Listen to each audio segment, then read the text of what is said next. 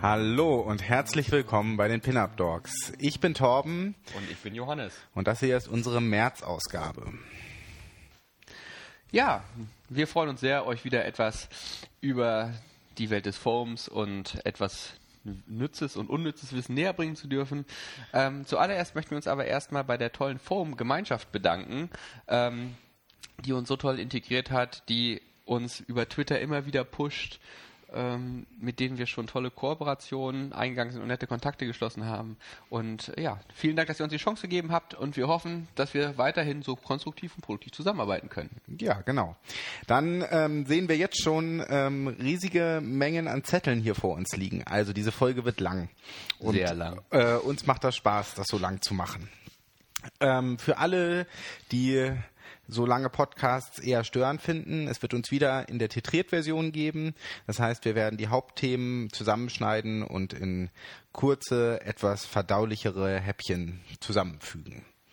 Ja, ähm, wir haben wieder Kommentare bekommen. Äh, vielen Dank dafür und gleich da, daran auch nochmal die Aufforderung, wenn ihr unseren Podcast hört und euch irgendwas auffällt, schreibt uns über die Kanäle, die ihr zur Verfügung habt, Twitter, Facebook, E-Mail, auf unsere, auf unserer Homepage. Ähm, wir freuen uns darüber sehr und auch dadurch ist, seid ihr quasi unsere Kontrollinstanz, ähm, wenn uns Fehler unterlaufen. Ähm, Dazu gleich nochmal unser Disclaimer. Wir recherchieren alles, was wir euch hier präsentieren, möglichst gründlich, aber natürlich sind wir nicht gefeit, dass uns kleinere Fehler unterlaufen. Ähm, überprüft alles, was wir hier hören, bevor ihr es im klinischen Alltag anwendet. Ja. Wir habt nicht für den Ärger, den ihr, ihr mit eurem Oberarzt bekommt. genau. Ähm, wolltest du? Ja, sehr gerne. Danke, Torben. Ähm, ich fange einfach mal an. Ähm, als allererstes ähm, haben wir Feedback zur Qualität unseres Podcasts bekommen. Zur Tonqualität. Ähm, wir wissen, dass wir da noch nicht perfekt sind. Ähm, wir arbeiten auch daran und hoffen, dass es diesmal schon etwas besser ist. Äh, wir arbeiten uns auch in die Aufnahmeprogramme hinein. Aber ähm, trotzdem sind wir natürlich ein nicht kommerzielles Unternehmen und bitten auch um etwas Nachsicht, was. Wir haben einen Kommentar von Markus bekommen bezüglich der Sedierung bei der NIF-Therapie. Gerade bei COPD-Lern macht er darauf aufmerksam, dass ähm, man bei Ketamin vielleicht besser das Racemat nutzen sollte als das S-Enantiomer, weil es einen höheren bronchodilatatorischen Aspekt hat. Ich finde die äh, Überlegung spannend äh, und pharmakologisch sicherlich auch richtig. Ich bin nur in der Situation, dass wir, oder wir sind in der Situation, dass wir nie beides zur Verfügung haben. Im OP haben wir das Racemat, auf dem NEF das S-Enantiomer. Auf intensiv auch das Racemat. Ähm, wie viel Sinn das macht, da unterschiedliche zu machen, möchte ich mal dahingestellt lassen.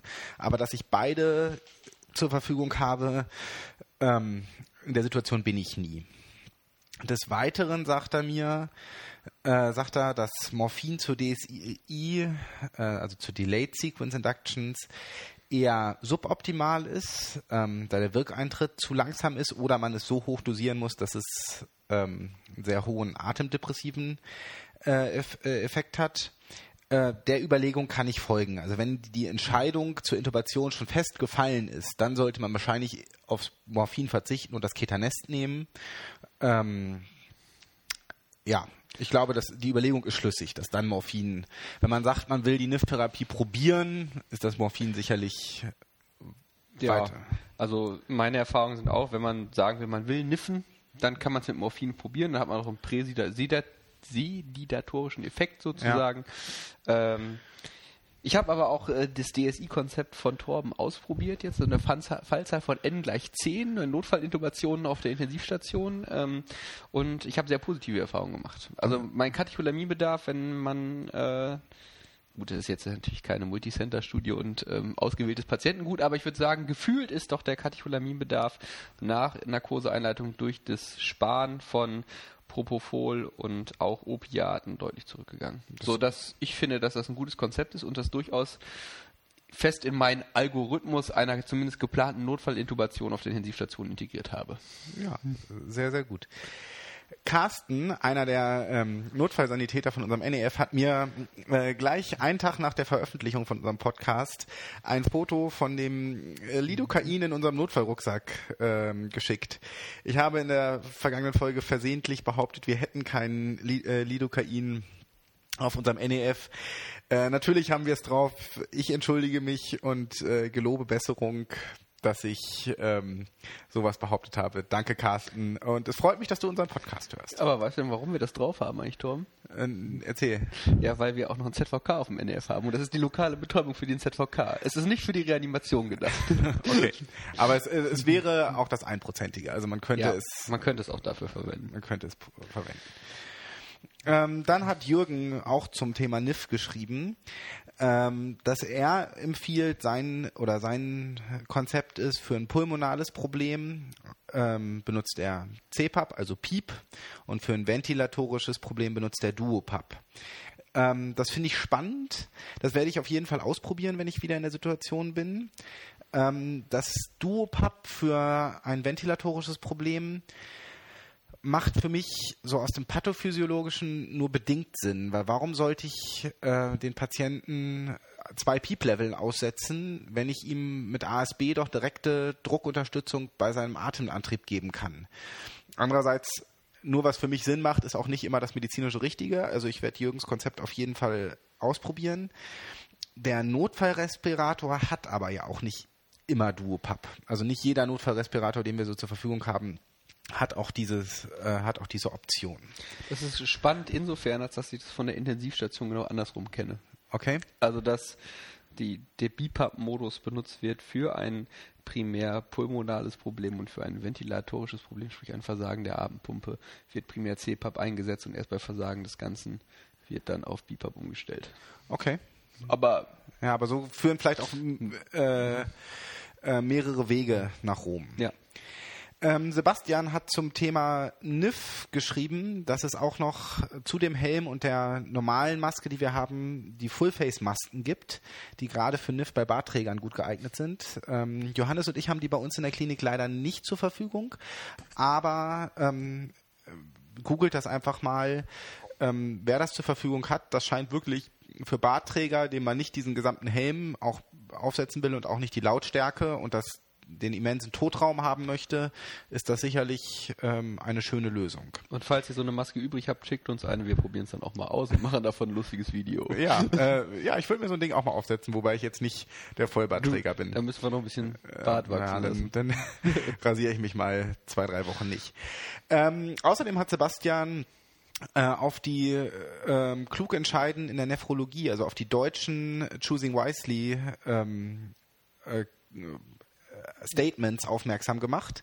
Die habe ich in die Shownotes von unserer Februarfolge gepackt, weil das natürlich auch zu dem akuten Nierenversagen von Johannes passt. Genau, da stehen die spannenden Sachen drin, wie Umsatz machen beim Nierenversagen mit Fure und Volumen gleichzeitig. Das ist eine absolute Negativempfehlung. Und ähm, wird aber trotzdem noch viel verwendet, haben wir aber auch im letzten Podcast schon kurz drüber gesprochen, dass man das nicht tun sollte. Ja, also äh, und dann hat Timo uns noch geschrieben und Timo hat darauf aufmerksam gemacht, wir sagen bei der Traumarea, dass ähm, Thoraxdrainagen eingelegt werden sollten. Ähm, Timo gibt oder mahnt zu Recht an, dass Thoraxdrainagen gar nicht in der Reha-Situation unbedingt notwendig ist, sondern dass es erstmal um die beidseitigen Mini-Thorakotomien geht, also die Entlastung. Die Drainagen könnte man auch später einlegen. Äh, das ist natürlich vollkommen richtig. Ähm, ja, Ja, haben wir zu unserer Verteidigung nicht vorzubringen, aber ähm, ich glaube, worauf äh, Timo vor allen Dingen hinaus möchte, ist, dass man da keine Ressourcen bindet, Genau. ähm, die sich da ver drauf versteifen. Der, der motivierte Notarzt, der das zweite Mal in seinem Leben eine Thoraxdrainage legt und jetzt versucht, ganz motiviert da irgendwie den äh, Schlauch reinzubekommen, statt einfach das zu erlassen und das Drücken vergisst darüber, das soll, darum geht es, glaube ich.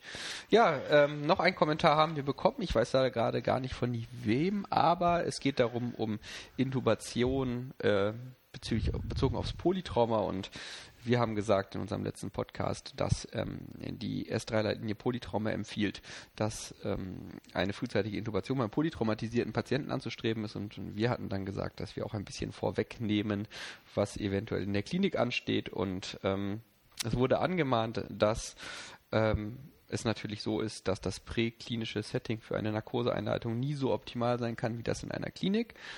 Dem ist prinzipiell zuzustimmen, aus unserer Sicht ja. auch. Das muss man sagen. Die Teams sind einfach nicht so geübt, wie das innerklinisch der Fall ist. Jedenfalls ist der Notarzt auch nicht so geübt, wie das äh, der Oberarzt- oder Facharztstandard im Bereich eines Schockraummanagements ist, falls man dann einen idealen Schockraum vorfinden sollte. Ähm, trotzdem bleiben wir dabei, dass wir wissen, wenn wir in unser Traumazentrum fahren und wir können den äh, Mechanismus des äh, oder den Unfallmechanismus auch präklinisch gut abschätzen, dass wir großzügig zur Narkoseeinleitung tendieren. Ähm, natürlich, weil wir auch in der guten Situation sind, dass wir zumindest die Notfallsanitäter auf unserem NEF sehr gut kennen und mit ja. denen ähm, wissen, dass wir eine Bank hinter uns haben, sozusagen, ja. wo wir uns sicher darauf verlassen können. Wir gutes Airway-Equipment auch präklinisch haben ähm, mit Videolaryngoskopie und da also auch quasi auch die Anforderungen auch der neuen Leitlinie präklinische Notfallnarkose doch ja. schon erfüllen ähm, und wir den Benefit dann eher bei der Narkoseeinleitung durch den Geübten schon präklinisch sehen als den Nachteil. Das soll aber keine generelle Handlungsempfehlung sein, genauso wenig wie auch das wurde angemahnt, weil wir gesagt haben, dass wenn ein Lufttransport ansteht, dass großzügiger die Intubationsnarkose anzustreben ist, weil man davon ausgeht, dass der Hubschrauber Notarzt spätestens, spätestens sowieso haben möchte für einen längeren luftgebundenen Transport. Ähm, das ist keine generelle Empfehlung, aber ich denke, der klinische Alltag spiegelt das doch gut wider. Ja. Sicherlich ist das keine Leitlinienempfehlung, aber aus der Praxis für die Praxis. Vielleicht, äh, vielleicht ist das ja auch sehr für unseren Bereich hier. Ähm, vielleicht ist das ja woanders in Deutschland ganz, ganz anders. Das ist natürlich richtig. Bei uns ist es tatsächlich so. Ob das gut ist, möchte ich auch mal dahingestellt Da muss lassen. nicht immer gut sein, aber ist doch eher die Regel als die Ausnahme. Ähm, dann habe ich, haben wir ja den letzten Podcast mit Aurelia aufgenommen über, ähm, also eine Sonderfolge, eine Pin-Up-Dog-Sonderfolge über äh, Antiemetika, Antiemetika in der Präklinik. Ähm, in diesem Rahmen, nicht im Podcast zu hören, haben wir oder habe ich mit Aurelia diskutiert über die Vorlastsenkung äh, von Morphin und ähm, bedingt durch eine Histaminfreisetzung. Und Aurelia hat mir da, wie ich im Nachhinein eingestehen muss, zu Recht widersprochen, weil diese angebliche Vorlastsenkung basiert auf einer Studie, die ähm, an zwölf Hunden und zwölf Schweinen ähm, durchgeführt würde, was sicherlich in den 70ern irgendwann, was sicherlich nicht mehr ähm, dem heutigen Standard entspricht gleichzeitig gibt es gute Studien, die sagen, bei der dekompensierten Herzinsuffizienz führt Morphin eher zu einer höheren Sterblichkeit als zu einer Verringerung der Sterblichkeit. Das heißt, ob Morphin da wirklich die positiven Effekte hat, ähm, die wir ihm zuschreiben, ist äußerst fraglich. Hierzu sei nochmal auf einen guten Beitrag für Herrn Gollowitzer ähm, hingewiesen. Ja. Wobei äh, fraglich natürlich ist, ob die höhere Sterblichkeit äh, in Wirklichkeit an der Vorlast oder nicht vorhandenen ja. Vorlastsenkung liegt oder vielleicht an anderen Aspekten. Das wurde auch beim ACS ja zuletzt kontrovers diskutiert, ob Morphin das richtige Analgetikum ist, wenn man über die Thrombozytenaktivierung und solche Sachen nachdenkt. Ja, ähm, ist, ist sicherlich ein spannendes Thema und ob da der Vorteil am Morphin, den ich immer sehe, ist, dass in den Notaufnahmen den meistens ja Internisten, denen ich den Patienten übergebe, die können mit Morphin umgehen. Wenn ich denen sage, der Patient hat von mir Fenta oder Dipidolor gekriegt, dann ist das für die eine unbekannte Substanz. Und ähm, die gucken zumindest komisch und geben im Zweifel dem Patienten trotzdem Morphin. Genau, deswegen äh, halte ich zurzeit noch mit Morphin, wobei ich die positiven Effekte äh, oder, oder die potenziell positiven Effekte der anderen Analgetika auch durchaus sehe und da ich selbst in der Schwebe bin. Wenn ihr da eine Meinung zu habt, schreibt uns gerne. Ja, dann möchte ich noch auf einen ähm, äh, Beitrag der Kollegen von Nerdfallmedizin aufmerksam machen. Sie haben mit äh, Kostja Wunder äh, zwei bisher zwei wundervolle Videos über ähm, Gerinnung gemacht. Die die Jungs, wir wissen das alle, haben eh super Qualität in ihren Videos, aber die beiden möchte ich nochmal besonders her hervorheben, weil sie wirklich ähm, super ja. informativ sind und äh, ganz, ganz toll. Ja. Und äh, es gibt mit Kostja auch ein tolles Video über ähm, Aortenchirurgie, wo er sein Interview, äh, sein Oberarzt interviewt. Auch das okay. möchte ich nochmal ans Herz legen. Super erklärt, wie man anästhesiologisch richtig vorgeht. Wir werden das Ganze nochmal in die Show Notes packen. Gut, dann sind uns ein paar Studien ähm, in die Hände gefallen. Äh, da möchte ich mal anfangen. Ein paar ist gut, es war ein ereignisreicher Monat. Es, es war ein ereignisreicher Monat. Kurz nachdem unser Podcast rauskam, äh, habe ich eine Studie gelesen, die im Januar 2019 in ähm, Academic Emergency Medicine erschienen ist. Und die Studie heißt Predictors of Oral Antibiotic Treatment Failure of Non-Purulent Skin and Soft Tissue Infections in the Emergency Department. Also, wir hatten ja letztes Mal das Erisipel ähm, bei unserem Antibiotikum des Monats. Und dort haben wir noch gesagt, dass ähm, Diabetes und Niereninsuffizienz Risikofaktoren sind. Ähm, in dieser Studie sind Diabetes und Niereninsuffizienz zwar Risikofaktoren für das Auftreten eines Erisipels, sie sind aber keine Risikofaktoren für das, ähm, für das Fehlschlagen der oralen antibiotischen Therapie. Das heißt, trotz des Diabetes und der Niereninsuffizienz könnte man, wenn man dieser Studien 500 Patienten ähm, traut, ähm, sich durchaus äh, trauen, diese Patienten nach Hause zu lassen. Als Risikofaktoren für ein, ein Fehlschlagen der oralen antibiotischen Therapie wird, werden in dieser Studien die DERM-Kriterien, so werden sie hier genannt, ausfindig gemacht. DERM steht für ähm, Erisipel im letzten Jahr, Erosionen und Ulcera, eine erhöhte Respiratory Rate und MS, äh, MRSA-Infektionen jetzt oder in der Vergangenheit. Das sind die Risikofaktoren, die Sie hier identifizieren konnten, die eine orale antibiotische Therapie ähm, fehlschlagen lassen. Ich finde das spannend, Tom. Also ich äh, bin beim IRCP immer ein Verfechter der stationären Aufnahme, auch wenn ich sonst bei Thoraxschmerz und so ein bisschen liberaler bin, muss ich sagen. Aber bei, beim Erisipel, weil die Patienten, die man in seiner Kliniknotaufnahme in der Regel sieht, ja doch multimorbide sind und äh, meistens schon, ich glaube, jeder internistische Kollege kennt die etwas umfangreicheren Stampfer, ja. mit denen diesen Patienten so aufwarten und das ich glaube der Studie, ich glaube ja der Wissenschaft generell, aber ich habe immer ein schlechtes Gefühl, wenn ich da nur orale Antibiose gebe. Ja, verstehe ich absolut, aber wir müssen uns ja auch dem stellen, dass ähm, also unser Haus ja auch regelmäßig überquillt. Absolut. Und wenn man dort ambulante Therapien ähm, evidenzbasiert etablieren kann, ob man jetzt das aufgrund einer Studie macht, lass mal dahingestellt sein, ja. aber wenn man ambulant therapieren kann, dann sollten wir das in unserer Zeit mit engen Klinikbetten durchaus tun. Ja gehört sich auch so und sollte auch der Standard werden. Ähm, ja. ja, mehr habe ich nicht hinzuzufügen. Ähm, eine zweite Studie, die ich fast als, wenn man ihr traut, als Gamechanger bezeichnen möchte, ist die ähm, Partial Oral versus IV Antibiotic Treatment of Endocarditis. Ähm, erschienen ganz hoch im New England Journal of Medicine. Ähm, was ist hier passiert? Sie haben tatsächlich 400 Patienten genommen, die die Duke-Kriterien erfüllen. Johannes, kannst du die Duke-Kriterien noch? Oh, neu aufgetretenes Herzkreuz ist Major-Kriterium, ähm, dann Nachweis in den Blutkulturen von typischen Keimen. Genau. Ähm, Oh, jetzt wird es schon schwierig. Ähm, dann gibt es noch äh, Minokriterien. Da gibt es Janeway-Läsionen und Ross-Spots. Ja. Oh, oh, jetzt. Ähm, okay, ich, ich fasse es nochmal. Noch ich hätte es aber auch nicht. Ich muss es auch nachlesen. Also die Duke. Es gibt zwei Hauptkriterien. Das einmal ist ähm, wir reden über den modifizierten Duke-Kriterien. Das Herzgeräusch ist in den ursprünglich noch mit drin, aber hier ist es das positive Echokardiogramm mit einer neuen Klappeninsuffizienz, äh, oszillierender Masse oder einem periannulären Abszess. Und zwei separate Blutkulturen, die positiv sind mit mit typischen Erregern. Streptokokken, Enterococcus faecialis, Staph aureus. HZ-Gruppe. Genau.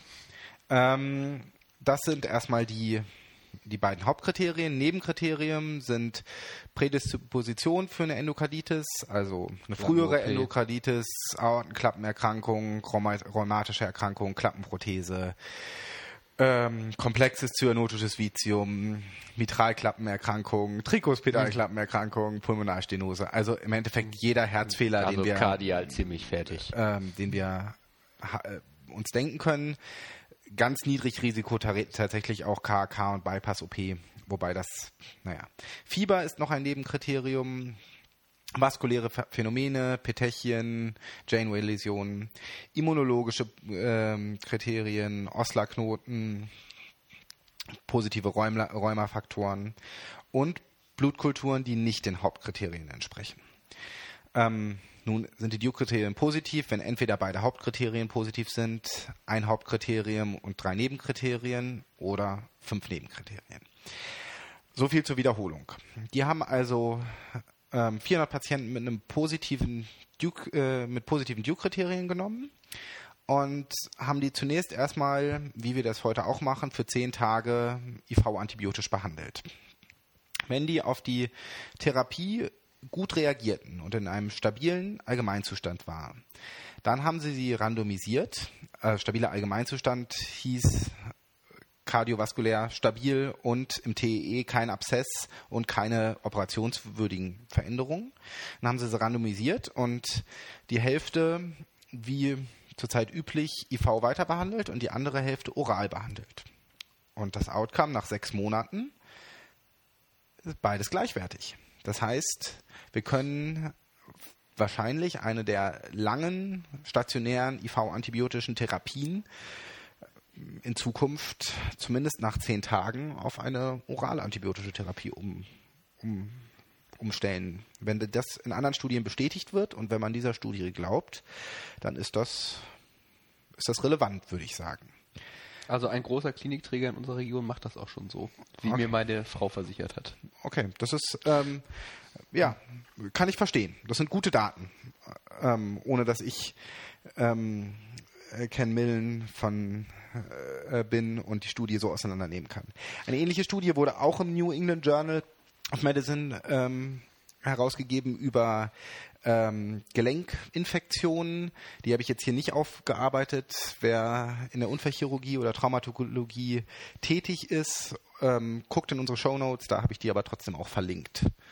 Spannend, Torben. Ja. Jetzt komme ich zu einer Studie, die äh, die notfallmedizinische und intensivmedizinische Welt in den letzten ähm, Wochen und Monaten schon ähm, viel beschäftigt hat und ähm, die überall schon rauf und runter diskutiert würde. Deshalb darf sie bei uns natürlich auch nicht fehlen. Das ist der Andromeda Shock Trial, veröffentlicht hochrangig im JAMA Februar 2019. Und ähm, es geht darum, ob die kapilläre Refill-Zeit, ich habe versucht, Capillary Refill Time zu übersetzen ins Deutsche. äh, Refill ist Füllungszeit, so das mhm. wäre der richtige Begriff. Ähm, äh, der Laktat Clearance in der äh, Behandlung sozusagen der Sepsis beziehungsweise in dem Monitoring der Behandlung der Sepsis überlegen ist. Ähm, wie hat man das Ganze gemacht? Man hat sich den SOFA-Score, das ist ja ähm, der Score zum Organversagen in der Sepsis, 72 Stunden nach Therapiebeginn ähm, angeschaut und als Marker für die Verbesserung der Organfunktion ähm, hergenommen. Man hat 424 Patienten in einer Multicenter-Studie sich angeschaut, alle im septischen Schock. Hälfte wurde, die Hälfte hat sozusagen eine Flüssigkeit nach der kapillären Füllungszeit bekommen und die andere Hälfte nach der Laktat-Clearance, also nach dem Abfall des Laktats in der BGA und ähm, als Ergebnis hat das Ganze erbracht, dass die 28, Sterblichkeit, äh, 28 Tage Sterblichkeit in der Gruppe der Patienten, die nach kapillärer Füllungszeit therapiert wurden, bei 34,9% äh, lag. Mhm. Und in der Gruppe, die nach Laktatclearance therapiert wurden, bei 43,4 Spannend daran ist, wenn man sich die Gesamtdaten anschaut, es gab in den initialen Schweregrad der Sepsis keinen äh, signifikanten Unterschied. Es gibt aber auch im Rahmen dieser 28 Tagessterblichkeit keinen signifikanten Unterschied, obwohl die absoluten Zahlen, äh, absoluten Zahlen jetzt ja relativ eindrücklich sind mit fast ähm, 8% oder 9% Unterschied, ist es trotzdem statistisch nicht signifikant. Ähm, wenn ich mir das Ganze jetzt mal überlege und mir überlege, dass ich eine geringere Sterblichkeit in der kapillären Füllung, äh, Gruppe mit der kapillären Füllungszeit habe und gleichzeitig auf die Laktat-Clearance, die ja die meisten BGA-Geräte können, aber manche BGA-Geräte auch nicht und man es im Labor bestimmen muss, was auch Geld kostet und so weiter. Und trotzdem habe ich eine deutlich nicht signifikante, aber doch eine reduzierte Sterblichkeit in der Gruppe mit der kapillären Füllungszeit. Warum soll man es nicht immer nach der kapillären Füllungszeit machen? Natürlich muss man es im Endeffekt ähm, äh, sicherlich noch weiter untersuchen und schauen, ob man nicht größere Gruppen ein Kollektiv bekommt, ob, ähm, ob die äh, Laktatclearance nicht generell ein vielleicht schlechter Verlaufsparameter ist, um ja. eine Sepsistherapie zu äh, monitoren, weil wenn ich mir große Kliniken der Supramaximalversorgung angucke, die ich so kenne, da werden Patienten ja relativ undifferenziert einfach mal mit 20 Liter Volumen geflutet, bis sie wie Michelin-Männchen aussehen. Und das ist dann die Sepsistherapie. Ähm, ja, und außerdem habe ich immer so den Eindruck, wenn man Multicenter-Studien macht, ähm, wie ist denn eigentlich die Vergleichbarkeit der Umgebungstherapie ja. sozusagen? Haben die überall für alles wirklich ein standardisiertes Protokoll oder gibt es da auch ganz viel Eminenz? Ja, die eine machen Hydrocortison und, und Vitamintherapie, sage ich jetzt mal, die anderen machen das nicht. Ähm, da gibt es so viel Sachen, so dass ich spannend finde, dass das so hoch publiziert wurde. Ich finde spannend, dass eigentlich nichts bei rausgekommen ist, außer dass das scheinbar mindestens, ich, also ich interpretiere das als gleichwertig, ja. so, so, möchte ich das mal sagen, auch wenn der Unterschied ja nicht statistisch signifikant ist, aber ähm, das bestärkt mich darin, dass ich die Laktat-Clearance jetzt nicht die ganze Zeit messe, sondern wirklich mit PCT-orientiert meine antibiotische Therapie fahre und den Schock äh, sozusagen bedarfstherapiert, thera äh, bedarfsorientiert therapiere. Da möchte ich noch was zu sagen, weil wir es gerade bei uns in der Klinik haben. Wir haben neue BGA-Geräte in unserem OP. Und diese BGA-Geräte können, ähm, Gott sei Dank, auch Laktat messen. Aber sie messen Laktat ähm, und als wir die hatten, habe ich äh, bei einer OP ist egal, ich habe eine BGA machen lassen und hatte plötzlich ein Achter Laktat und ähm, war kurz verunsichert, ob mein Patient äh, viel, viel kränker ist, als ich das so einschätze. Aber das neue Gerät misst das Laktat nicht in Millimol pro Liter, wie es sonst bei uns in der Klinik übrig ist, sondern in Milligramm pro Deziliter. Und dort gibt es plötzlich um den Faktor 9 verschobene Werte. Ähm, also auch beim Laktat, wo, wo es mir nicht bekannt war, achtet auf die Einheit, in dem es gemessen wird. Inwiefern es sinnvoll ist, in einem und demselben Haus zwei verschiedene Messwerte ähm, äh, zu haben, das möchte ich jetzt auch mal dahingestellt lassen, aber das wird, glaube ich, korrigiert. Es soll äh, korrigiert werden. Die Umprogrammierung, sagt die Medizintechnik, ist nicht so einfach, wie wir Laien uns das jetzt so vorstellen, natürlich. Aber es ist spannend, mir ist das letzte Woche auch genauso passiert. Ja. Neuner Laktat und ich gucke mit dem Patienten an, es passt alles irgendwie nicht zusammen bis ich darauf hingewiesen wurde, dass ich das Ganze durch neun zu teilen habe, sozusagen. Und dann war alles wieder gut. Genau. Ähm, auch da, ich glaube, das ist jedem klar, aber man muss auch immer die Plausibilitätskontrolle machen. Ist das, was ich hier messe, wirklich plausibel bei dem Patienten, den ich vor mir habe? Und nicht Laborwerte. Gilt für alle Studien auch. Kann das eigentlich so sein, was uns da verkauft wird, ist das wirklich authentisch oder nicht? Genau. Ähm, kennt ihr das auch? Gefühlt erzählt euch bei mir oft in den Prämedikationen, aber auch sonst in der Notaufnahme, jeder zehnte Patient, er hätte eine Penicillinallergie. Und äh, auch gefühlt denkt man sich immer, ja, ja, ähm, weil man ganz genau weiß, 95 davon, 95 Prozent von diesen 10 Prozent haben gar keine richtige Penicillinallergie. Sondern assoziieren ihren Durchfall, den sie irgendwann mal hatten, damit der Antibiotikagabe und machen daraus eine Allergie. Genau. Ähm, oder irgendein, es meint nicht böse, aber irgendein Hausarzt hat gesagt, oh Gott, dann können wir das jetzt nicht mehr benutzen. Sie haben, sind allergisch darauf. Ähm, Gerade in Zeiten von zunehmenden Antibiotikaresistenzen ist das ja durchaus relevant. Und so hat haben Nebraska, also Nebraska Medicine hat sich Gedanken gemacht und Guidelines dazu rausgebracht, wie man mit diesen Penicillin-Allergien umgehen soll. Und ähm, die teilen das Ganze in Low Risk, Moderate Risk und High Risk ein. Ähm, GI-Nebenwirkungen GI und Kopfschmerzen und positive Familienanamnese auf Penicillin wird hier als Low Risk ein, eingestuft und die sagen, einfach das Penicillin geben. Das ist keine Allergie gewesen. Äh, Moderate Risk ist Urtikaria und Flush. Hier sagen sie, man sollte einen Allergietest machen. Jetzt mhm. stelle ich mir natürlich die Frage, okay, wer macht diesen Allergietest? Wir in der Klinik im Rahmen der Prämedikation garantiert nicht.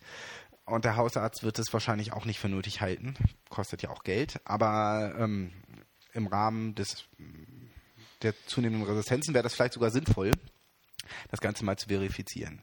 High Risk ist die äh, Anaphylaxie, die aufgetreten ist, oder der positive Hauttest, der schon durchgeführt wurde. Dann sagen sie nicht geben. Ähm, in dem Rahmen möchte ich noch kurz auf diese Kreuzallergien. Im OP wird dann ja oft erzählt, äh, dann geben wir perioperativ Encephalosporin als ähm, äh, ja, perioperative Antibiotikaprophylaxe. Und dann wird gesagt, ja, da gibt es ja auch Kreuzallergien. Ähm, ein Cephalosporin der ersten Generation hat eine Kreuzallergierate von 1,9 bis 7,9 Prozent. Ja, ähm, der zweiten Generation, da sind es nur noch 1,9 Prozent. Und bei der dritten Generation, also bei zum Beispiel Zeftreaktionen, sind es nur noch 0,7 Prozent. Also ja, es gibt Kreuzallergien, aber wie relevant die wirklich sind, wollen wir mal dahingestellt lassen. Also, Wobei auch da die SOPs einer großen naheliegenden Uniklinik definitiv vorsehen, bei bekannter Penicillinallergie ist kein Cephalosporin zu geben. Ja. Also, ja. Aber äh, ich kenne es auch noch so, ich diskutiere es immer so ähm, und bin da aber natürlich auch vorgeprägt. Jetzt kann man auch, ich möchte das, also oder schreibt uns eure Erfahrungen, wenn ihr, ich möchte es nur zur Diskussion stellen. Es gibt ja auch diese Praxis, in der OP dann so eine Testdosis zu geben. Man gibt mal so 10 Milliliter von dem Antibiotikum, äh, um zu gucken, ob da irgendwie drauf reagiert wird. Eine anaphylaktische Reaktion ist weitgehend dosisunabhängig. Ich wollte gerade sagen, das ist ein sehr spannendes Vorgehen. Äh, äh, das heißt, es ist vollkommen egal, ob man das Fläschchen gibt oder ähm, nur 10 Milliliter. Wenn Sie anaphylaktisch reagieren, reagieren Sie anaphylaktisch. Alles oder nichts Prinzip. Ja. Ähm, dann nur ganz kurz, weil es eine Pilotstudie ist und. Aber eine sehr spannende. Ähm, ja. Mhm. Ähm, habt ihr auch mitgekriegt? Zurzeit wird überall über Delir geredet. Gefühlt, wir waren gerade, Johannes und ich waren gerade in Bremen auf dem Intensivkongress und gefühlt jedes zweite Thema war Delir, Delir-Management. Ähm, und ganz groß da drin ist Dextor. Ja. Ähm, nun ist im Ärzteblatt, ähm, wir haben das auch verlinkt, äh, eine Studie aufgearbeitet worden. Eine Pilotstudie, kleine Freizahl. Wir reden hier über 100 kardiochirurgische Patienten. Und da war kein Unterschied zwischen Dextor und ähm, Propofol zu erkennen, was das Delir-Auftreten angeht. Aber welche Patienten signifikant weniger Delir hatten, waren die Patienten, die Paracetamol gekriegt haben. Ähm, was ja dann doch ein durchaus günstig, kostengünstiges ähm, Medikament ist. Also, ich hoffe, irgendwer führt diesen Gedanken fort. Ähm, vielleicht haben wir mit Paracetamol schon ein Medikament, was äh, präventiv für Delir wir wirkt. Ähm, was ich spannend finde bei der Studie, Torben, ist, mhm. dass ähm, die Autoren vergleichen Propofol in der Sedierung mit Dextor mhm. und messen hinterher die Auftretenswahrscheinlichkeit eines Delirs. Ähm, in meiner Wahrnehmung, und so ist es ja auch auf dem Kongress vermittelt worden, und so steht es auch in den Delir Guidelines in Anführungsstrichen, weil es ja keine richtigen Guidelines gibt, aber ist Dextor die ähm, letzte Eskalationsstufe in der Delir-Therapie und mhm. nicht, also ähm, das finde ich spannend, wenn, wenn man jetzt Propofol mit Dextor vergleicht und äh, vielleicht stimmt bei der Studie die Indikationsstellung auch nicht ganz. Ja. Weiß ich nicht, ist einfach nur eine kritische Anmerkung. Ich habe da auch äh, mit meinem Kumpel Jan Hendrik äh, gestern drüber diskutiert und was wir auch dabei spannend fanden, ist, ähm, es gibt keine vergleichbaren Studien, äh, vergleichenden Studien zwischen Clonidin und Dextor. Wieso wird dieser Vergleich gescheut, wo Clonidin deutlich günstiger ist? Also das ist jetzt natürlich wieder eine böse Unterstellung, aber ähm, der Gedanke muss erlaubt sein. Warum vergleicht man nicht die beiden Alpha-2-Antagonisten? Ähm, ja. Also ich habe schon perfekte Sedierungen mit Dextor gesehen, ich habe schon perfekte Sedierungen mit Clonidin gesehen und ich habe auch schon wunderbare RAS-0-Sedierungen mit Propofol gesehen, also möglich ist alles. Genau. Ähm, ja. Ja, ansonsten auch jetzt wieder noch ein ganz spannendes Thema. Auch das ist äh, ein wenig mir schon geklaut worden. Ähm, auch eine Studie aus der ähm, aus dem New England Journal ganz hochrangig publiziert mal wieder. Und zwar geht es um die allseits beliebte Rapid Sequence Induction, die RSI. Und zwar, ich glaube, Torben, du bist so groß geworden, ich bin auch so groß geworden und steht auch in allen gängigen Lehrbüchern, die äh, RSI läuft ohne Zwischenbeatmung ab. Mhm. Das ist eigentlich so der Plan. Ja, man aufgrund der Gefahr des Aspirationsrisikos.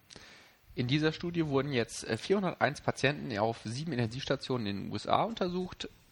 Man muss natürlich dazu sagen, es handelt sich also bei Patienten auf Intensivstationen, die einer Narkoseeinleitung unterzogen werden, durchgehend um kritisch kranke Patienten, tendenziell mit wenig respiratorischen Reserven. Ähm, und man hat geschaut, wie ist der niedrigste SPO2-Wert der Narkose während der Narkoseeinleitung beziehungsweise bis zwei Minuten nach der Intubation.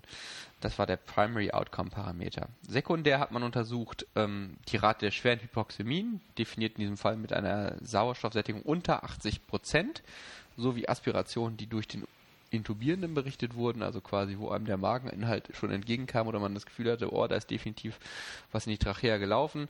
Und dann noch aspirationspneumonische Zeichen, typische Zeichen im Röntgen-Thorax-Bild. Ähm, die Gruppen waren relativ gleichwertig. Man hat 199 Patienten ähm, während der RSI intermittierend Beutelmasken beatmet und 202 Patienten ähm, ohne Beutelmaskenbeatmung, also quasi der lehrbuchmäßigen klassischen, RSI unterzogen. Es war so, dass es signifikant weniger schwere Hypoxämien in der Gruppe mit der intermittierenden Beutelmaskenbeatmung gab, nämlich genau 11% versus 23% in der Gruppe der Patienten ohne intermittierende Beutelmaskenbeatmung, was ich schon relativ eindrücklich fand. Also das heißt, 23% der Patienten haben unter äh, 80% entsättigt während der ähm, Narkoseeinleitung, wenn man nicht zwischenbeatmet hat. Ähm, bei den Aspirationen gab es keinen, durch den Intubierenden gesicherten, keinen signifikanten Unterschied. 2,5% in der Gruppe mit intermittierender Beutelmaskenbeatmung wäre so 4% in der Gruppe ohne. Ich denke, das ist ja auch ein sehr subjektiver Wert, ob man jetzt denkt, dass da was gekommen ist oder nicht.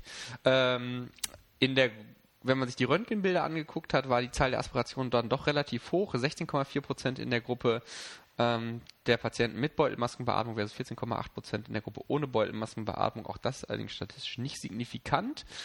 Ähm, wenn man sich jetzt mal kritisch die Daten des Ganzen anguckt, dann muss man sich auch ein bisschen fragen, war das eigentlich alles so gut, äh, wie das untersucht wurde? Man, wenn man sich den First Try Success anschaut, der Intubation, dann lag die in der Gruppe mit äh, Maskenbeatmung bei 84 Prozent und in der Gruppe ohne Maskenbeatmung bei 80 Prozent. Ähm, da muss man sich fragen, ähm, ob das dem Facharzt einer Anästhesie entspricht oder ob das eher nicht so ist, weil der Facharztstandard Anästhesie ist ja eigentlich definiert als 95% First Pass Success. Und, Aber das war eine Studie auf Intensivstation. Es war eine Studie auf Intensivstation und wenn ich mich auf jetzt mal meine internistische Intensivstationenzeit zurück erinnere, war gefühlt für mich äh, die Zahl der schwierigen Atemwege höher, also die mhm. Inzidenz. Ähm, sicherlich nicht zu vergleichen mit der Situation im OP. Die Routine des Teams ist definitiv geringer, weil mhm. eigentlich alle Notfallintubationen, sage ich jetzt mal im Schnitt, alle zwei bis drei Tage. Mhm. Ähm, also größer als im Rettungsdienst, aber niedriger als im OP-Bereich natürlich. Ähm, und Patienten von der ganzen Konstitution und Anatomie, denken wir mal an die klassischen COPDler oder Obesitas-Hypoventilationssyndrom, die sind ja schon von vornherein so, dass man eigentlich denkt, oh, die haben schon aspiriert, bevor es eigentlich ja. losgegangen ist. Oft haben die vorher auch schon genifft, sogar mit einem hohen Piep genifft. Da ist die Wahrscheinlichkeit, dass die ja vielleicht vorher schon aspiriert haben und nicht zwingend während der, Aspiration, äh, während der Intubation. Auch das ist jetzt nicht gerade gering, die Chance. Ja. ja. Absolut. Ähm, ähm, man muss halt einfach sehen, die, die klassische RSI, wie, wie Johannes und ich und die meisten von euch sie gelernt haben, die ist halt aus den 70ern. Und gefühlt wurde die Indikation dafür seit den 70ern immer weiter ausgeweitet ähm, zu, zu den klassischen RSI, also früher ja Ilius-Einleitung, also zu den klassischen Indikationen wie der Ilius, äh, kam dann irgendwann die Adipositas dazu und dann kam irgendwann war jeder Notfallpatient, egal wann er was gegessen hatte, nicht mehr nüchtern. Jedes Sodbrennen. Äh, genau, äh, jedes Sodbrennen äh, war nicht nüchtern. Ähm, natürlich führt das ähm, auch zu einer Routine im Rahmen der RSI, wenn man die äh, ähm, Indikation eher weit stellt, aber ob wir sie jetzt vielleicht einfach zu weit stellen und dadurch zu viele Sättigungsabfälle in Kauf nehmen, gerade bei kritisch Kranken. Ich finde, das ist durchaus beachtenswert, gerade auf Intensivstationen einfach doch die Angst vor der Beutelmaskenbeatmung zu verlieren und das zu tun. Ja, zumindest nicht so dogmatisch zu denken. Ich ich habe äh, während meiner Intensivzeit das eigentlich immer schon so gehandhabt, äh, bevor mir der Patient in Sättigungstiefen abrauscht, äh, habe ich quasi das Aspirationsrisiko, damals gab es ja die Studie noch nicht, in Kauf genommen und habe die zwischenventiliert. Äh, Im Nachhinein kann ich jetzt sagen, jetzt gibt mir die Studie recht, ja. Ich denke, das wird, werden viele so gemacht haben, auch wenn es nicht der klassischen Lehrbuchmeinung ähm, entspricht. Man sollte natürlich trotzdem versuchen, also ich habe es damals versucht, ähm, die äh, Beatmungsdrücke möglichst niedrig zu halten, ähm, also dann nicht den Beutel auszudrücken und irgendwie diesen Patienten zu entleeren. Ähm, ja, wenn man die Beatmungsdrücke irgendwie limitieren kann, sollte man das tun natürlich. Genau, aber also, unser APL-Ventil, was wir vom Primus kennen oder von, ja. jedem Narkosegerät, das steht auf der Intensivstationen natürlich nicht zwingend zur Verfügung und wenn man die Beutel mit Vent Demand-Ventil benutzt, um dann FiO2 von 1,0 zu erreichen, so wie wir es machen, dann haben wir auch nicht ein Überdruckventil, was wir jetzt einstellen können auf 15 oder so, äh, wo jetzt dann der Druck abgelassen wird. Ja, manchmal wünscht man sich doch einfach ein Kreisteil. Ne? Ja, so ein Kreisteil auf der Intensivstation wäre perfekt. Also zumindest für die Narkoseeinleitung. Ähm, danach ist es viel zu sperrig, das können wir Ja. dann gerne wieder abbauen, aber dafür wäre es super, aber das wird wohl Wunschdenken bleiben. Ja, Und um es nochmal ganz deutlich zu sagen, ähm, hier geht es nicht um Patienten, die irgendwie einen hohen Dünndarm Ilius haben Nein. oder ähm, Zustand nach Gastrektomie. Das sind sicherlich Patienten, bei denen wir tunlichst davon absehen sollten, die zu beatmen. Ja. Äh, beim Gastrektomie-Patienten ist mir das schon mal ähm, Um die Ohren geflogen? Ich habe den nicht beatmet, aber die Suppe kam quasi mit Narkoseeinleitung mir Passiv entgegengeschossen. Ähm, also es gibt bleiben Indikationen für die RSI. Die Frage ist, müssen wir sie wirklich so, so stellen, wie wir sie aktuell stellen? Ja, oder ist das Risiko der Entsättigung doch, ist, wenn man das abwägt, gegenüber der, also das Risiko der Entsättigung gegenüber der Gefahr der Aspiration vernachlässigbar oder andersrum höher zu bewerten und deshalb ist die Beutelmassenbeatmung halt erlaubt. Ja. Das würde sich ja auf den präklinischen Bereich im Zweifelsfalle auswirken, wenn man irgendwo Ja, den polytraumatisierten schlafen legt. genau. Wobei die ja meist, ho hoffentlich meistens eher jung sind und Genau. da- das abkönnen. Und auch nach ordentlicher Präoxygenierung das aushalten, aber der kritisch Kranke auf der Intensivstation ist meine Erfahrung, der schafft keine 30 Sekunden ohne äh, da in absurde Tiefen abzurauschen. Also, Ja, äh, sehr, sehr, sehr spannend und ähm, auch eine wichtige Studie, auch althergebrachtes sollte hinterfragt werden. Ähm, auch was althergebrachtes, was ich euch jetzt hier noch kurz präsentieren möchte. Kennt ihr das? Ihr kommt in die Einleitung oder ja, es ist glaube ich typischerweise in der OP-Einleitung, daher kenne ich's und die OP, äh, die Anästhesieschwester sagt euch schon, oh, es gibt nur Probleme, der Patient hat rote Haare. Ähm, mir ist das schon häufiger äh, in meiner Zeit äh, passiert und äh, in der R&I wurde aktuell ähm, das Ganze mal anhand einer ähm, Paper-Analyse, einer retrospektiven äh, aufgearbeitet und ähm, was ist dabei herausgekommen, um das Ganze mal kurz zu machen? Alle aktuellen Daten, die, zu, die zwar dünn sind, aber die uns zur Verfügung stellen, sagen, äh, das ist Blödsinn. Rot, äh, rothaarige Patienten machen nicht mehr oder weniger Probleme als jegliche andere Haarfarbe. kein Bad Karma Day. Kein, genau. ähm, ja, dann habe ich noch zwei Studien zu Kindern. Ähm, zum einen ähm, eine vergleichende Studie, die in JAMA Pediatric ähm, im Dezember 2018 erschienen wurde. Hier wurde intranasales Ketamin mit intranasalem Fen- Fentanyl ähm, in Bezug auf Schmerzreduktion bei Extremitätenfrakturen verglichen. Ähm, randomisiert, kontrolliert. Ähm, 90 Kinder, die einen haben 1,5 Milligramm pro Kilogramm Ketamin intranasal bekommen, die anderen 0,2 Mikrogramm pro Kilogramm Fentanyl intranasal. Ähm, das Ganze wurde dann mit einer visuellen Analogskala gem äh, gemessen und die beiden sind gleichwertig, zumindest in dieser Dosierung. Ähm, es gab auch keine Unterschiede ähm, in, dem, äh, in den Vitalzeichen. Ähm, kapnometrisch gab es keine Unterschiede. Ähm, schwere Nebenwirkungen traten genauso häufig oder selten in beiden Gruppen auf. Etwas mehr Benommenheit in der Ketamingruppe, aber gut, das ist dem Wirkmechanismus geschuldet, muss man, muss man sagen. Ähm, das heißt, die beiden können wir gleichwertig einsetzen. Du kannst weiterhin dein Fenta einsetzen, ich kann kein, mein Ketamin einsetzen. Seit letztem Dienst bin ich Fan von Ketanes, das hat sich alles. okay.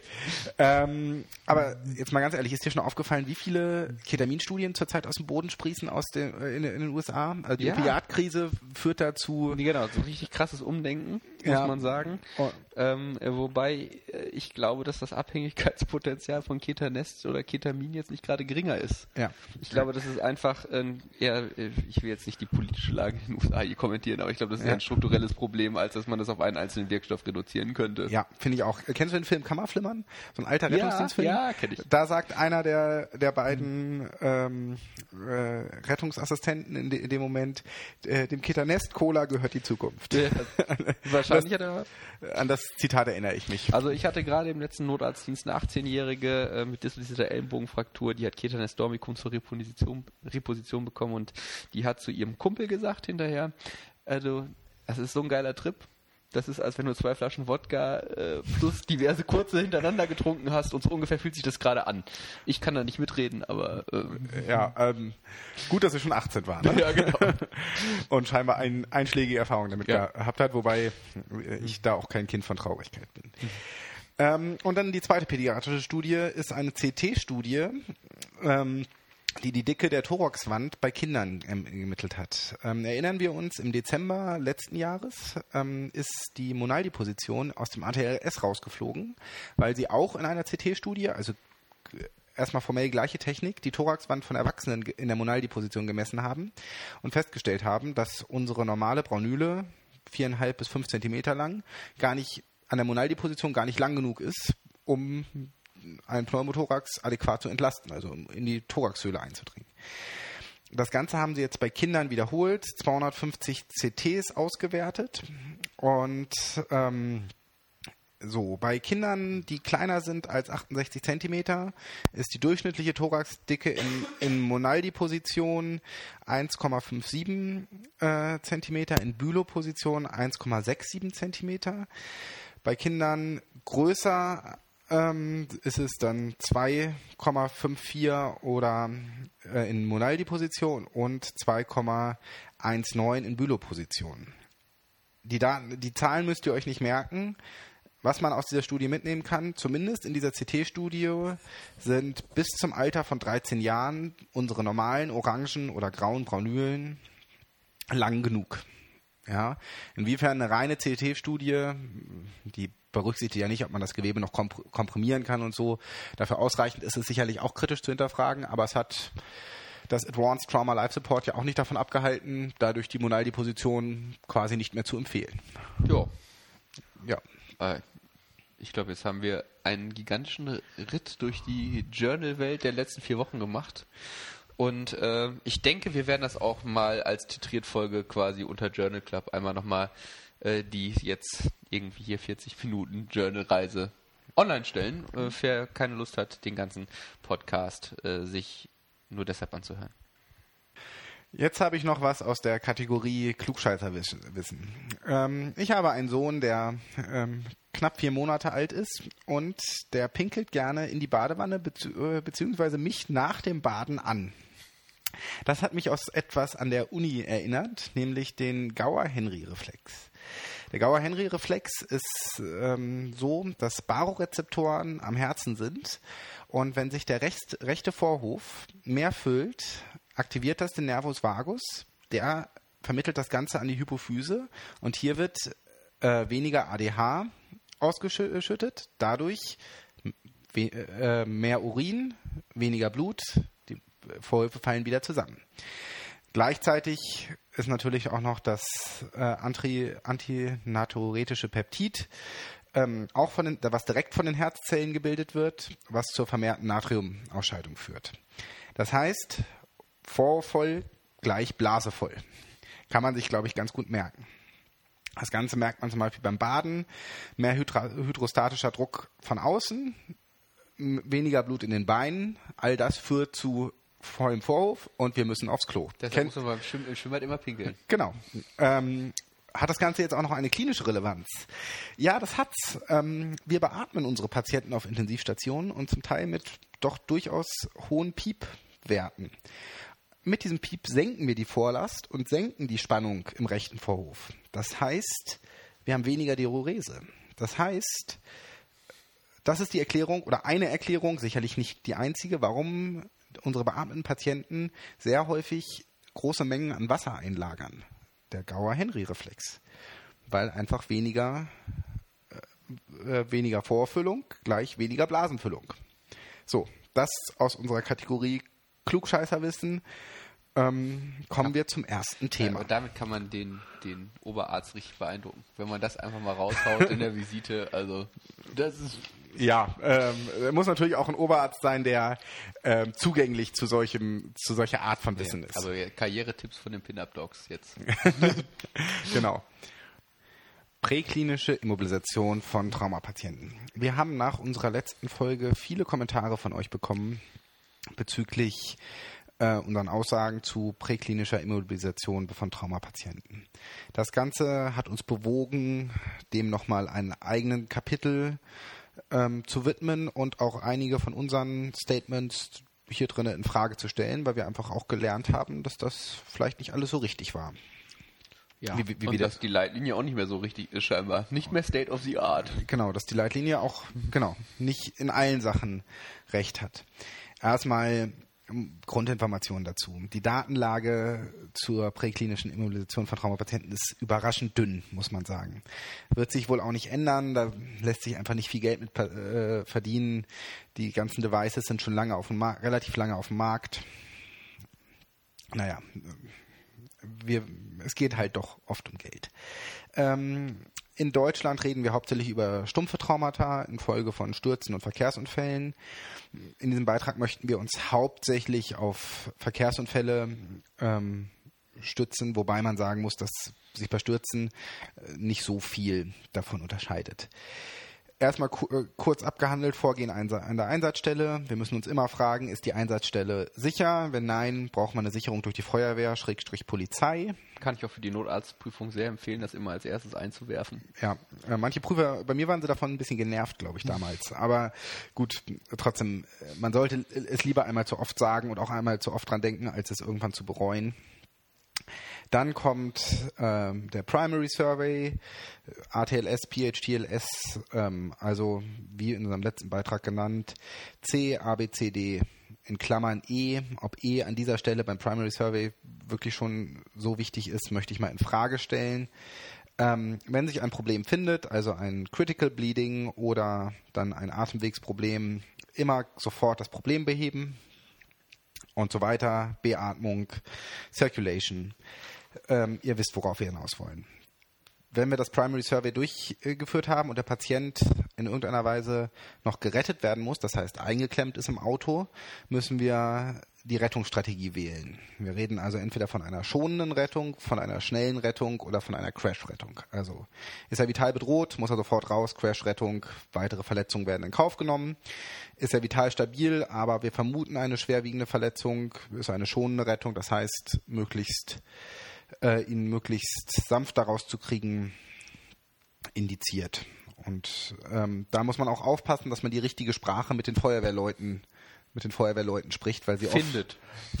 Oft, oft etwas anderes unter schnell und ähm, ja. schon verstehen als vielleicht wir Mediziner. Was in dem Fall, glaube ich, eher ein Medizinerproblem ist als ein Feuerwehrleute-Problem. Äh, ähm, welche ähm, Rettungsmittel sind denn, hat die Feuerwehr zur Verfügung? Klassischerweise Zylinder, Schere, Spreizer, um das Auto aufzumachen. Ähm, und jetzt geht's wieder an uns. Wie holen wir den Patienten da raus? Ich, mir fallen da so ähm, vier Devices ein. Entweder das Spineboard, die Schaufeltrage oder der Rautec-Griff. Und in dem Bereich Rautec-Griff fällt sicherlich auch noch die Boa. Die Boa ist diese Rettungsschlinge, die immer weiter, ähm, ähm, ja, die immer populärer wird und ähm, auch durch verschiedene Schulungssysteme immer populärer wird. Ähm, gibt es äh, kommerziell, man kann sich das Ganze auch aus einer Decke selbst basteln, auf einer, aus einer aufgerollten Decke. Gibt viel Informationen dadurch, äh, dazu im Internet, guckt euch das an. Auch bei diesen Devices geht es natürlich um Geschwindigkeit. Ähm, der Rautec-Griff, damit kriegen wir den Patienten super schnell daraus. Wenn wir über Schaufeltrage bzw. Beinwort reden, dann reden wir schon so über eine Rettungszeit von 60 Sekunden. Und wenn wir das CAT-System tatsächlich benutzen, das fünfte, was ich jetzt gar nicht mehr so richtig im Kopf habe, dann reden wir über eine Rettungszeit von mehr als fünf, vier Minuten, fünf Minuten. Jeder, der es kennt, ist es schon relativ aufwendig anzulegen, dieses CAT-System. Und gefühlt kaum einer kann es heutzutage noch oder vielleicht konnte es auch nie einer richtig. Ähm, dann, wenn wir den Patienten draußen haben, kommen wir zum Secondary Survey, also einmal von Kopf bis Fu Fuß durchuntersuchen, Sample abfragen.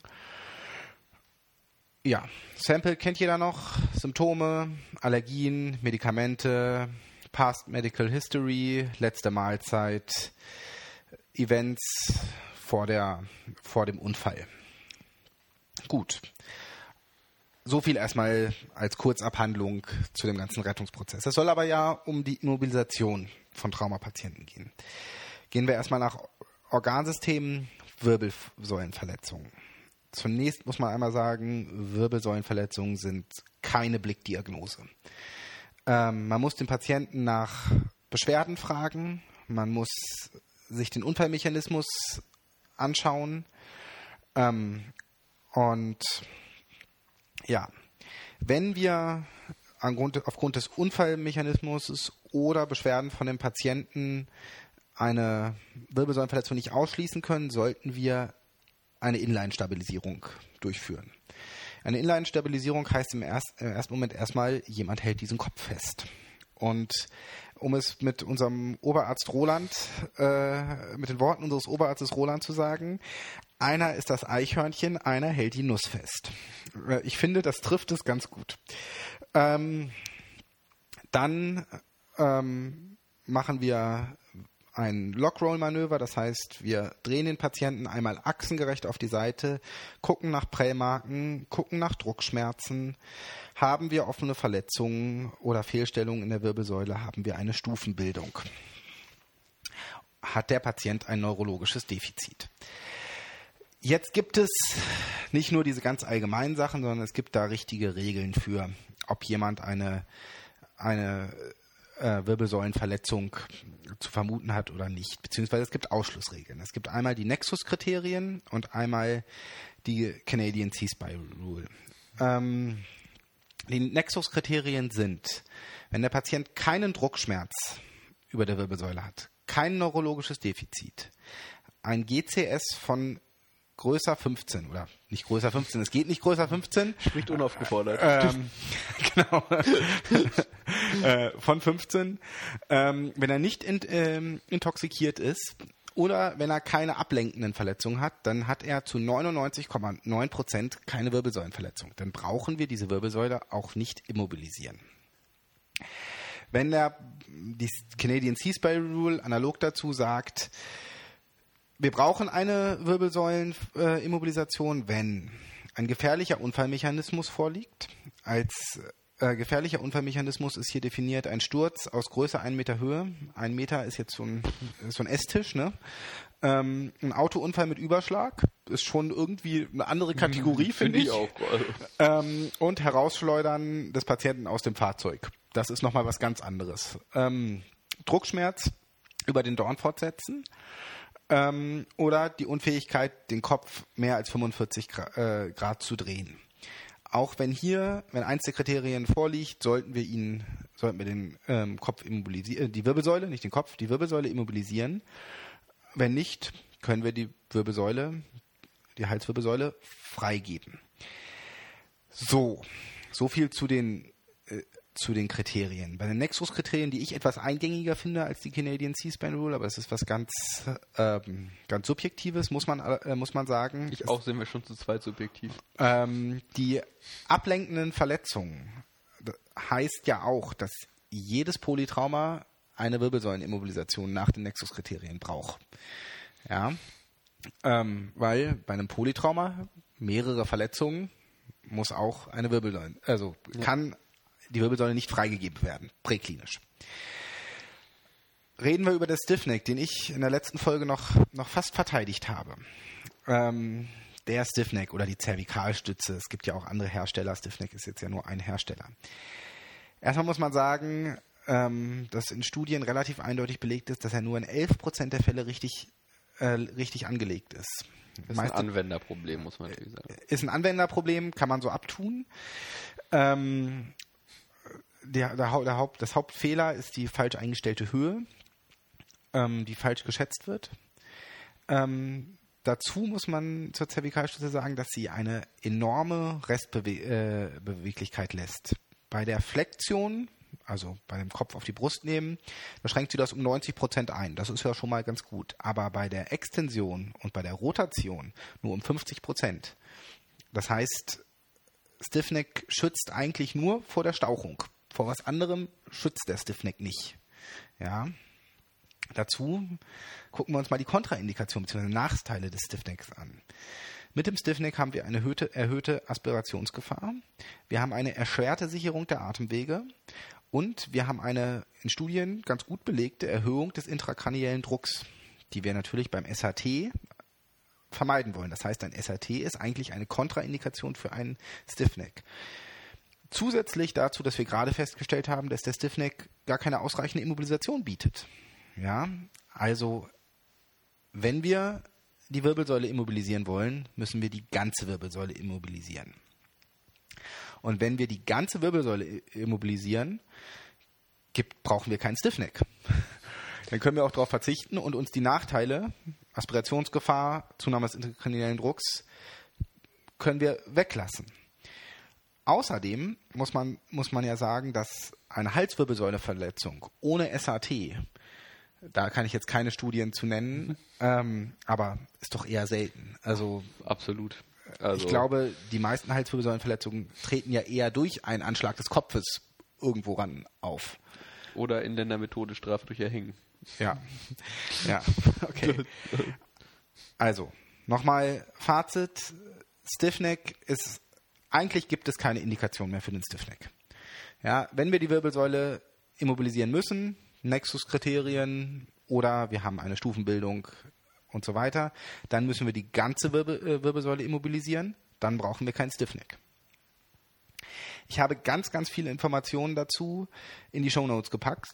Dazu noch ein Artikel von den Kollegen von Fomina, die dazu schon vor, vor Jahren was geschrieben haben. Ähm, PH, PHTLS hat ein Positionspapier dazu rausgebracht. Äh, wer da mehr zu nachlesen möchte, schaut in die äh, Show Notes. Ähm, es ist spannend und hat auch mich zum, zum Umdenken ähm, bewegt. Wir haben alles umgeworfen, was wir bisher gemacht haben in den letzten vier Wochen, was das Thema angeht. Ja.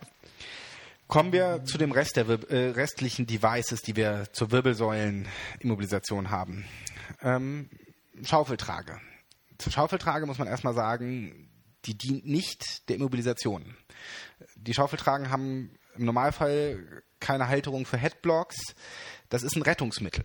Ja, auf ebenem Untergrund ist die Schaufeltrage zur Rettung, äh, zu einer wirbelsäulenschonenden Rettung super super geeignet. Zum Beispiel der Zweiradfahrer, Motorradfahrer, der sich auf der Autobahn ähm, mault ähm, äh, und auf glattem Asphalt liegt, den können wir damit super aufschaufeln. Auf Rasen oder unebenem Boden wird das Ganze schon wieder schwieriger. Das CAT-System habe ich vorhin schon zum, zum, Ausdruck gebracht, hat aus meiner Sicht kaum noch Relevanz. Es kann kaum einer damit äh, umgehen und spätestens dann, wenn ein ABCDE-Problem vorliegt, dauert es einfach auch viel zu lange. Ja. Ähm, und dann noch eine Sache äh, zum Spineboard. Das Spineboard ist mal abgesehen von dem wirklich instabilen Patienten auch ein Rettungsgerät, kein Transportgerät. Sieht ja. man immer wieder, ist genau. aber nicht dafür gedacht. Auch wir kriegen leider immer wieder in die Notaufnahme Patienten, die äh, auf dem Spineboard transportiert werden. Das Spineboard ist hart und gerade und gerade wenn wir die Patienten dort mit einer Spinne, mit der Spinne fest draufschnallen, führt es eher zu einer ähm, zu einem Druck auf die Wirbelsäule als zu einer Entlastung, zusätzlich zu dem Druck, den auf die äh, auf die Stellen, die auf dem Spineboard aufliegen, auf dem Körper ähm, also Spineboard, Rettungsgerät. Fazit für mich, die Patienten kommen, wenn sie nicht instabil sind, auf die Vakuummatratze. Damit kann ich die gesamte Wirbelsäule immobilisieren mit Kopf. Ähm, das ist aus meiner Sicht die beste Art und Weise, die Wirbelsäule zu immobilisieren. Es gibt auch noch eine schöne Studie dazu, die sagt, wir kennen ja aus den amerikanischen Filmen immer diese, diese Spineboard-Rettungen. Ähm, hier wurde untersucht, zugegebenermaßen bei gesunden Patienten in so einem Motion Capture-Verfahren, ähm, wobei mehr Wirbelsäulenverformungen auftreten, beim, bei einer Rettung via Spineboard oder wenn man die Patienten selbst aussteigen lässt, die dies können. Ähm, die Patienten, die selbst aussteigen können, ähm, haben weniger ähm, eine geringere Verformung der Wirbelsäule.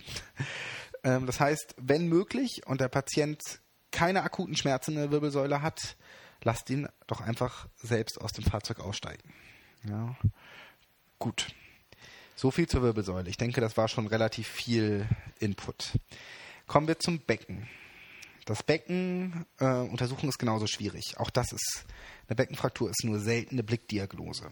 Ja, wir können, wonach können wir gucken? Wir können nach Schmerzen gucken, wir können nach Prellmarken gucken, wir können nach Fehlstellungen gucken. Erstmal die Blick, der Blick. Dann untersuchen wir es einmal. Da bitte nicht wild am Becken drumherum drücken. Einmal seitliche Kompression und einmal Symphysendruck. Ja.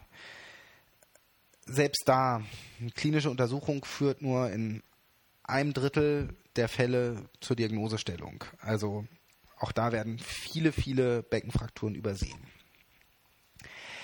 Was sind weitere Hinweise auf eine Beckenfraktur? Urogenitale Verletzungen und eine Beinlängendifferenz ähm, können natürlich auch noch auf eine Beckenfraktur hindeuten. Wie versorgen wir eine Beckenfraktur? Mit einer Beckenschlinge. Ähm, also wenn wir Hinweise auf eine Beckenfraktur haben, insbesondere bei hämodynamischer Instabilität, dann kommt da eine Beckenschlinge drum. Äh, isolierte Beckenfrakturen sind selten, das sind meistens polytraumatisierte Patienten. Ja? Diese Patienten sind meist, haben nicht nur ein gebrochenes Becken. Ähm, richtiges Anlegen der Beckenschlinge ist wichtig. Über dem Trochanter major Schlinge unterschieden. Trochanter major kann man selbst bei den adiposen Patienten gut tasten. Schlinge unterschieden, Beine nach innen rotieren, also Knie zusammen, ja. Das führt zu einer zusätzlichen Kompression des Beckens. Und dann die Beckenschlinge festziehen. Das Ganze dann optimalerweise auch noch mit der Vakuummatratze fixieren, um die Innenrotation der Beine aufrechtzuerhalten. Weil, wenn wir eine Beckenfraktur haben, dann brauchen wir eh die Vakuummatratze, weil dann müssen wir auch von der Wirbelsäulenverletzung ausgehen. Wenn dieser Unfall genug Wucht hatte, eine Beckenfraktur hervorzurufen, ähm, das Becken ist ja schon ein massiver Knochen, dann ähm, ist eine Wirbelsäulenverletzung auf jeden Fall präklinisch nicht auszuschließen. Nun geistern im Rettungsdienst immer wieder so Kontraindikationen für Beckenfrakturen ähm, durch die Gegend. Beim hemodynamisch instabilen Patienten gibt es keine Kontraindikation für eine Beckenschlinge. Punkt. Möchte ja. ich einfach so. Mehr kann man dazu auch nicht sagen. Äh, so lassen. So viel zu Beckenfrakturen. Also, wenn Verdacht auf eine Beckenfraktur, Beckenschlinge drum, besonders beim hemodynamisch instabilen Patienten und das Ganze dann auch noch den Patienten in die Vakuummatratze, weil dann ist auch eine Wirbelsäulenverletzung wahrscheinlich. Extremitätenfrakturen. Da kommt natürlich erstmal der Bodycheck zum Tragen, haben wir eben schon drüber gesprochen. Bei einer Extremitätenfraktur sollte schon vor der Schienung eine, ein PDMS, also eine periphere Durchblutung, Motorik, Sensibilität geprüft werden. Ähm, und dann haben wir das, glaube ich, alle mal gelernt, möglichst das proximale und das distale äh, Teil der Fraktur mit fixieren. Ja. Reposition, äh, sollten wir eine Reposition durchführen? Wenn möglich, ja. Warum? Um Weichteile und ähm, Nerven zu schonen und um Compartment zu vermeiden. Eine Reposition macht aber nur dann Sinn, wenn wir das auch in Reposition fixieren können. Das bleibt da bleiben uns eigentlich nur die Luftkammerschienen, muss man ehrlich sagen. Manche Systeme haben noch die Vakuumschienen, die so ähnlich wie die Vakuummatratze funktionieren. Das sind hier bei uns nicht so verbreitet und führen zum Teil auch eher zu einer Kompression des Ganzen. Aber das sind die beiden Möglichkeiten. Mit diesen Schienen richtig fixieren können wir aber nur die Sprunggelenksfraktur und die Tibia-Schaftfraktur die Ellenbogenfraktur und die Unterarmschaftfraktur. Das sind die einzigen, die wir reponieren und auch in Reposition fixieren können. Wobei das oft auch schwierig wird, muss man sagen. Also Ellenbogen hatte ich ja gerade letztens. Mhm. Ist schwierig, den so zu stellen in die Schiene, dass das auch wirklich sich nicht mehr bewegt. Ja. ja war eine Vakuumschiene, muss man dazu sagen, aber trotzdem war das nicht optimal. Ja. Ähm, ist schwierig, aber gerade die Sprunggelenksfrakturen, ähm, wenn die krumm stehen, dann müssen die reponiert Ja, werden. absolut. Ja, Natürlich. das ähm, Das, äh, das ist äh, sozusagen nicht zu diskutieren. und äh, ich denke, für eine Unterarmschaftfraktur ist das genauso. Zumal wir hier halt schönes Schienungsmaterial haben.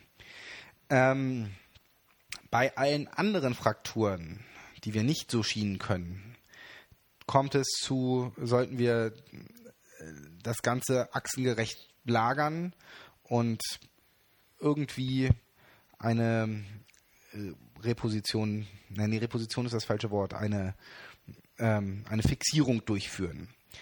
Ähm, danach, nach unserer Lagerung, immer noch einmal PDS überprüfen und dokumentieren. Nicht nur für den Richter dokumentieren, sondern auch für den Kollegen, für den unfallchirurgischen Kollegen, der das in der Notaufnahme weiter versorgt.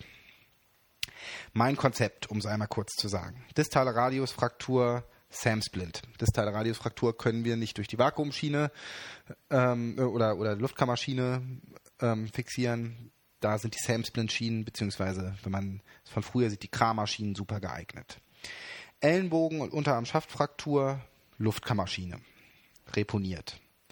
Humorus, Luftkammerschiene macht keinen Sinn. Wir fixieren ähm, den Oberarmkopf nicht mit, also Vakuummatratze.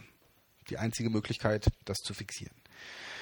Sprunggelenk- und Tibiaschaftfrakturen, Luftkammerschiene, Femurfrakturen, Vakuummatratze. Das ist mein persönliches Konzept. Habt ihr ein eigenes Konzept? Schreibt uns gerne, wenn ihr andere Ideen habt. Wir freuen uns. Wir freuen uns über die Diskussion. Zum Thema offene Frakturen, die müssen wir natürlich steril abdenken, ähm, um die Infektionsgefahr zu vermeiden. Ja, Johannes, ähm, viel Input. Ich hoffe, ich konnte das einigermaßen für euch zusammenfassen. Ähm, möchtest du es nochmal zusammenfassen, Johannes? Ja, danke Torben. Wieder eine kleine Aufgabe für mich, aber es ist ja auch immer, äh, nachdem ich letztes Mal das Polytrauma-Thema habe, jetzt muss ich auch zeigen, dass ich was mitgenommen habe von deinen ganzen Sachen und ich fand das spannend. Ich fand das super, dass du dich damit nochmal so äh, umfangreich äh, beschäftigt hast. Ich habe einiges mitgenommen, auch wenn wir im Vorfeld darüber natürlich schon das alles diskutiert hatten. Ähm, zusammenfassend, in wenigen Punkten. Es gibt eigentlich keine Stiffneck-Indikation mehr. Ja. Tut mir leid an den Hersteller von Stiffneck, aber ist so. Ähm, ich glaube vielleicht aus einem isolierte HWS-Fall, also wo wir uns gesagt haben, das gibt sowieso nicht. Ja, eigentlich. Also isolierte HWS-Verletzung, Und auch selbst dann ist der Stiffneck keine, genau, ist keine adäquate Immobilisation. Auch der Ja. gehört ja auf eine Vakuummatratze, wenn man mal ehrlich ist, oder? Der einzige Grund, wo ich mir den vielleicht noch vorstellen kann, und ich bin auch nicht mehr sicher, ob man in diese, der Traumapatient, wo man keine Inline-Stabilisierung durchführen kann, während der Rettung nur für die Rettung. Also wenn man die Inline-Stabilisierung beim Auf Abnehmen des Daches nicht durchführen kann, bevor man gar nichts macht, könnte man den Stiffneck erwägen. Muss aber auch im Hinterkopf behalten, dass der intrakranielle Druck ja, gegebenenfalls nur man steigt. muss sich überlegen, das wäre ja zum Beispiel, sage ich jetzt mal, beim VU in einem Zweisitzer Porsche, äh, wo man nicht dahinter kommt, oder wo das Dach hinten so eingedrückt ist, dass man nicht dahinter kommt. Ähm, aber auch da eben wahrscheinlich wäre ja die, das SAT naheliegender, als dass jetzt irgendwie ne, nur die, die HWS da äh, geschädigt ist. Und aber da ist auch die Frage, kann man das dann richtig anlegen? Also da gibt es ganz viele Ja. Probleme. Dann der nächste Punkt, der mir so im Kopf geblieben ist, ist, dass der ähm, das Beinboard kein äh, Transportmittel ist, sondern ein reines Rettungsgerät. Ähm, da sollten wir uns, ich glaube, die, die amerikanischen Rettungsdienste, die haben es ja schon viel länger und die sind davon auch schon wieder so ein bisschen ab, aber wir sollten uns davon auch, auch abkapseln. Also ein Patient gehört anständig immobilisiert auf eine Vakuummatratze und das Beinboard ist zum, zum Retten des Patienten aus dem PKW oder aus einem Gewässer gut geeignet und danach wird er umgelagert. Ja. Und ich, man muss auch bedenken, dass ich, die Vakuummatratze in Amerika wesentlich weniger Verbreitung hat. Und bei uns ist sie nach die Norm auf jedem Rettungswagen verfügbar. Genau, also ähm, genau. Das ist das bringt Revival der Vakuummatratze. Daten gibt es leider keine dafür. Weil keine guten, ja. Ja, aber wir äh, Sie wird ja machen eine ne Studie.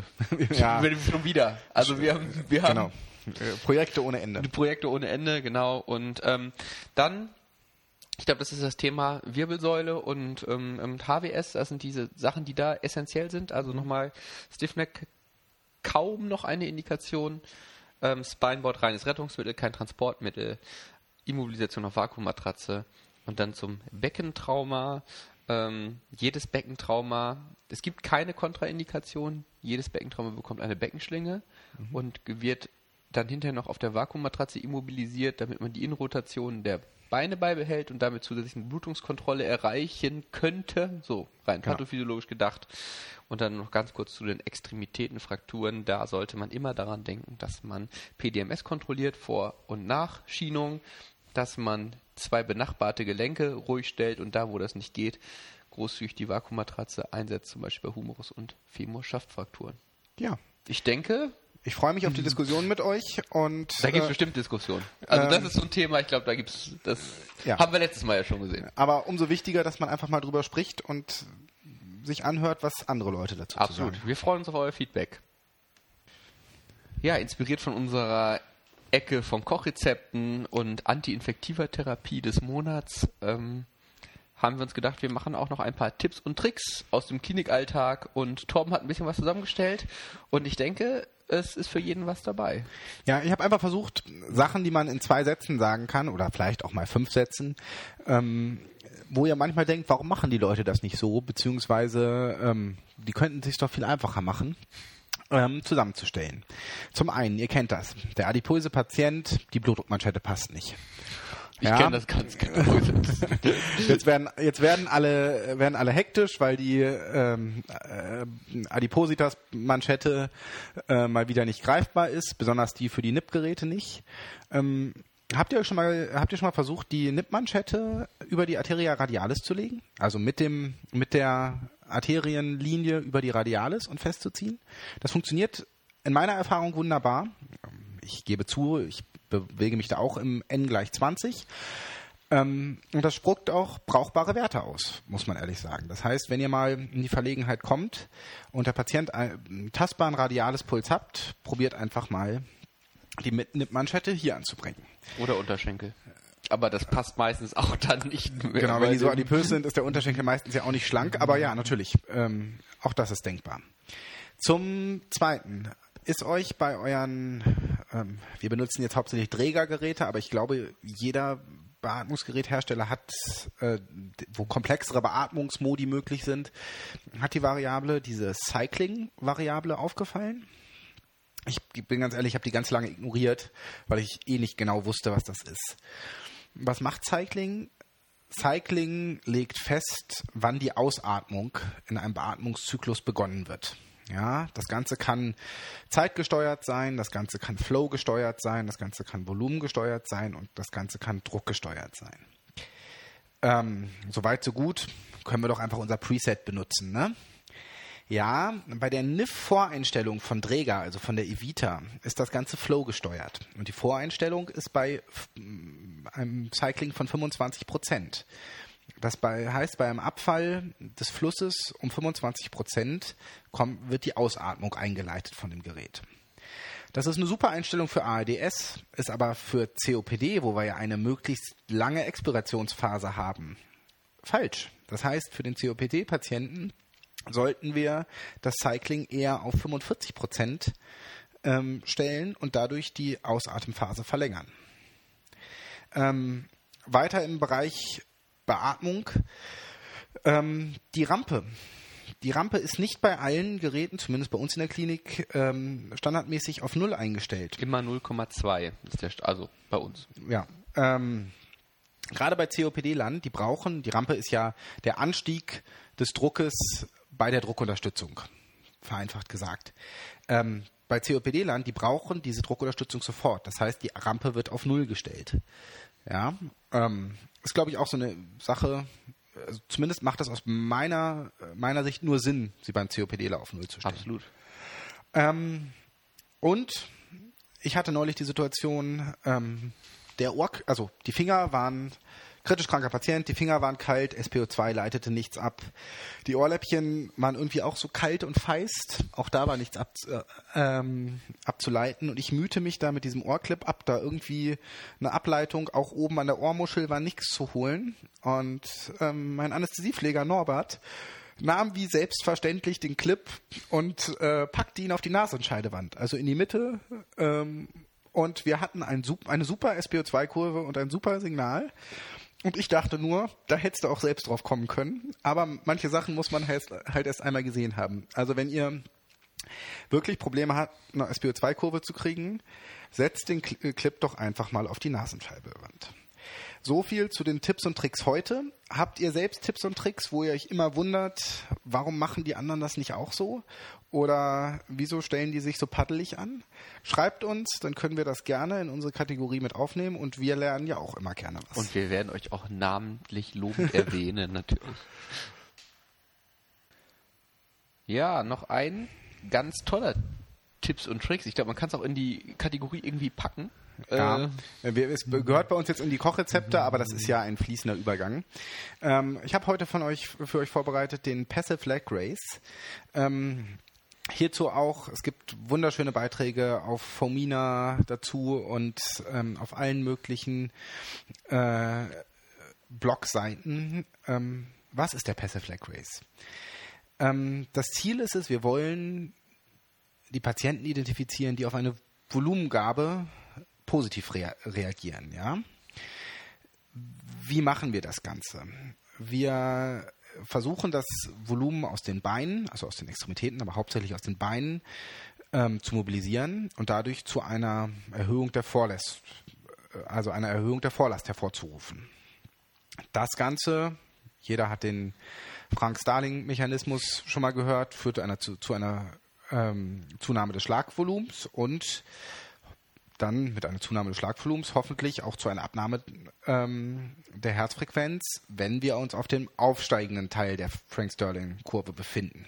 Ja.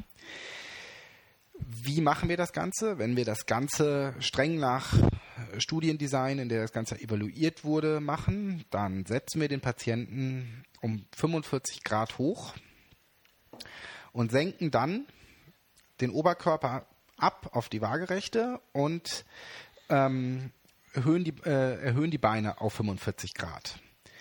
Wenn das zu einer äh, ähm, an, äh, Zunahme des Schlagvolumens um 10% führt, dann ist das Ganze positiv. Das Ganze dauert ca. 90 Sekunden. Ja? Das Ganze wurde validiert. Ähm, Zunahme des Schlagvolumens um 10% mit einer Sensitivität von 86% und einer Spezifität von 90% braucht dieser Patient Volumen. Zunahme, das Ganze ist auch nicht nur an Schlagvolumen, weil dafür bräuchten wir ja ein Pico oder zumindest ein Echo, um das Schlagvolumen zu messen. Ähm, wenn das Ganze, am, wenn der Pulsdruck um 10% ansteigt, dann ist das Ganze noch mit einer Sensitivität von 79% und einer Spezifität von 85% ähm, immerhin validiert. Und selbst wenn das entidale CO2 um 5% zunimmt, hat das Ganze noch eine Sensitivität von 71 und eine Spezifität von 100 Prozent, dass der Patient von Volumen. Das heißt also, ganz vereinfacht, Beine hoch und wenn dann Schlagvolumen bzw. Pulsdruck oder CO2 ansteigt, dann haben wir mit ziemlicher Sicherheit einen Patienten, der Volumen braucht. Ja. Die Vorteile des Ganzen sind relativ offensichtlich. Das Ganze ist reversibel durchführbar. Das Ganze ist nicht invasiv. Das ist leicht durchzuführen im RTW auf der Intensivstation und es ist beliebig oft wiederholbar. Nachteile. Das Ganze funktioniert bei schwer hypovolemen Patienten nicht. Wenn gar kein Volumen da ist, führen, wir auch, durch, führen wir auch durch den Leg Race kein Volumen dem Herzen zu. Ähm, man kann, während man diesen Test durchführt, nichts anderes machen. Ähm, ein Positionswechsel kann kontraindiziert sein, zum Beispiel, wenn die Beatmung eh schwierig ist, können wir den Patienten nicht mal eben oberkörperflach lagern oder natürlich auch das Thema vorher Wirbelsäulentrauma, da können wir das auch nicht äh, einfach Kardiogener Schock. Ja, Hypothermie. Ja, es gibt genau, es gibt einige Kontraindikationen. Ähm, und das Ganze funktioniert auch nicht bei stark erhöhtem intraabdominellen Druck. Wenn der Druck im Bauch sehr, sehr hoch ist, wird die Kava, komprimiert, dann führt auch das nicht zu einer Erhöhung der Vorlast. Gibt es Alternativen? Natürlich, wenn ich so blöd frage. Es gibt die sogenannte Fluid Challenge. Es funktioniert so, ähm, dass wir einem Patienten einfach zügig über 10 Minuten 500 Milliliter kristalloide Lösung infundieren. Wenn das zu einer Zunahme des Schlagvolumens um 10% führt, haben wir genauso ein positives, also dann wird er auch Volumen brauchen. Ähm, ja, wir reden die ganze Zeit über Schlagvolumen. Ich habe das gerade schon angedeutet. Um das Schlagvolumen zu evaluieren, brauchen wir ein Echo oder ein Pico. Für einen Pulsdruck brauchen wir zumindest eine arterielle Kanüle. Für entidales CO2 muss der Patient meistens beatmet sein. Klar, es gibt da auch Masken, die das messen können, aber meistens ist der Patient beatmet. Aber lassen wir es uns mal einfach halten, wenn der Blutdruck ansteigt, nachdem wir die Beine hochnehmen oder ihm 500 Milliliter Kristalloide infundieren, dann wird der schon Volumen brauchen.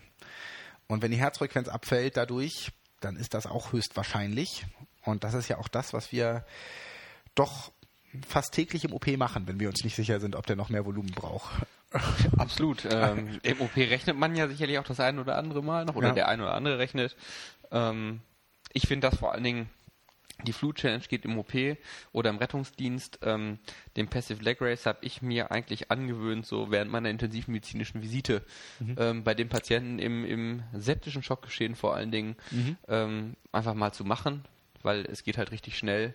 Man sieht einen schnellen Anstieg, du hast gesagt 90 Sekunden, meistens ja. sieht man ja schon, ich, nach einer halben Minute, dass die äh, Blutdruckkurve, also die Systole, sich Richtung äh, aufwärts bewegt.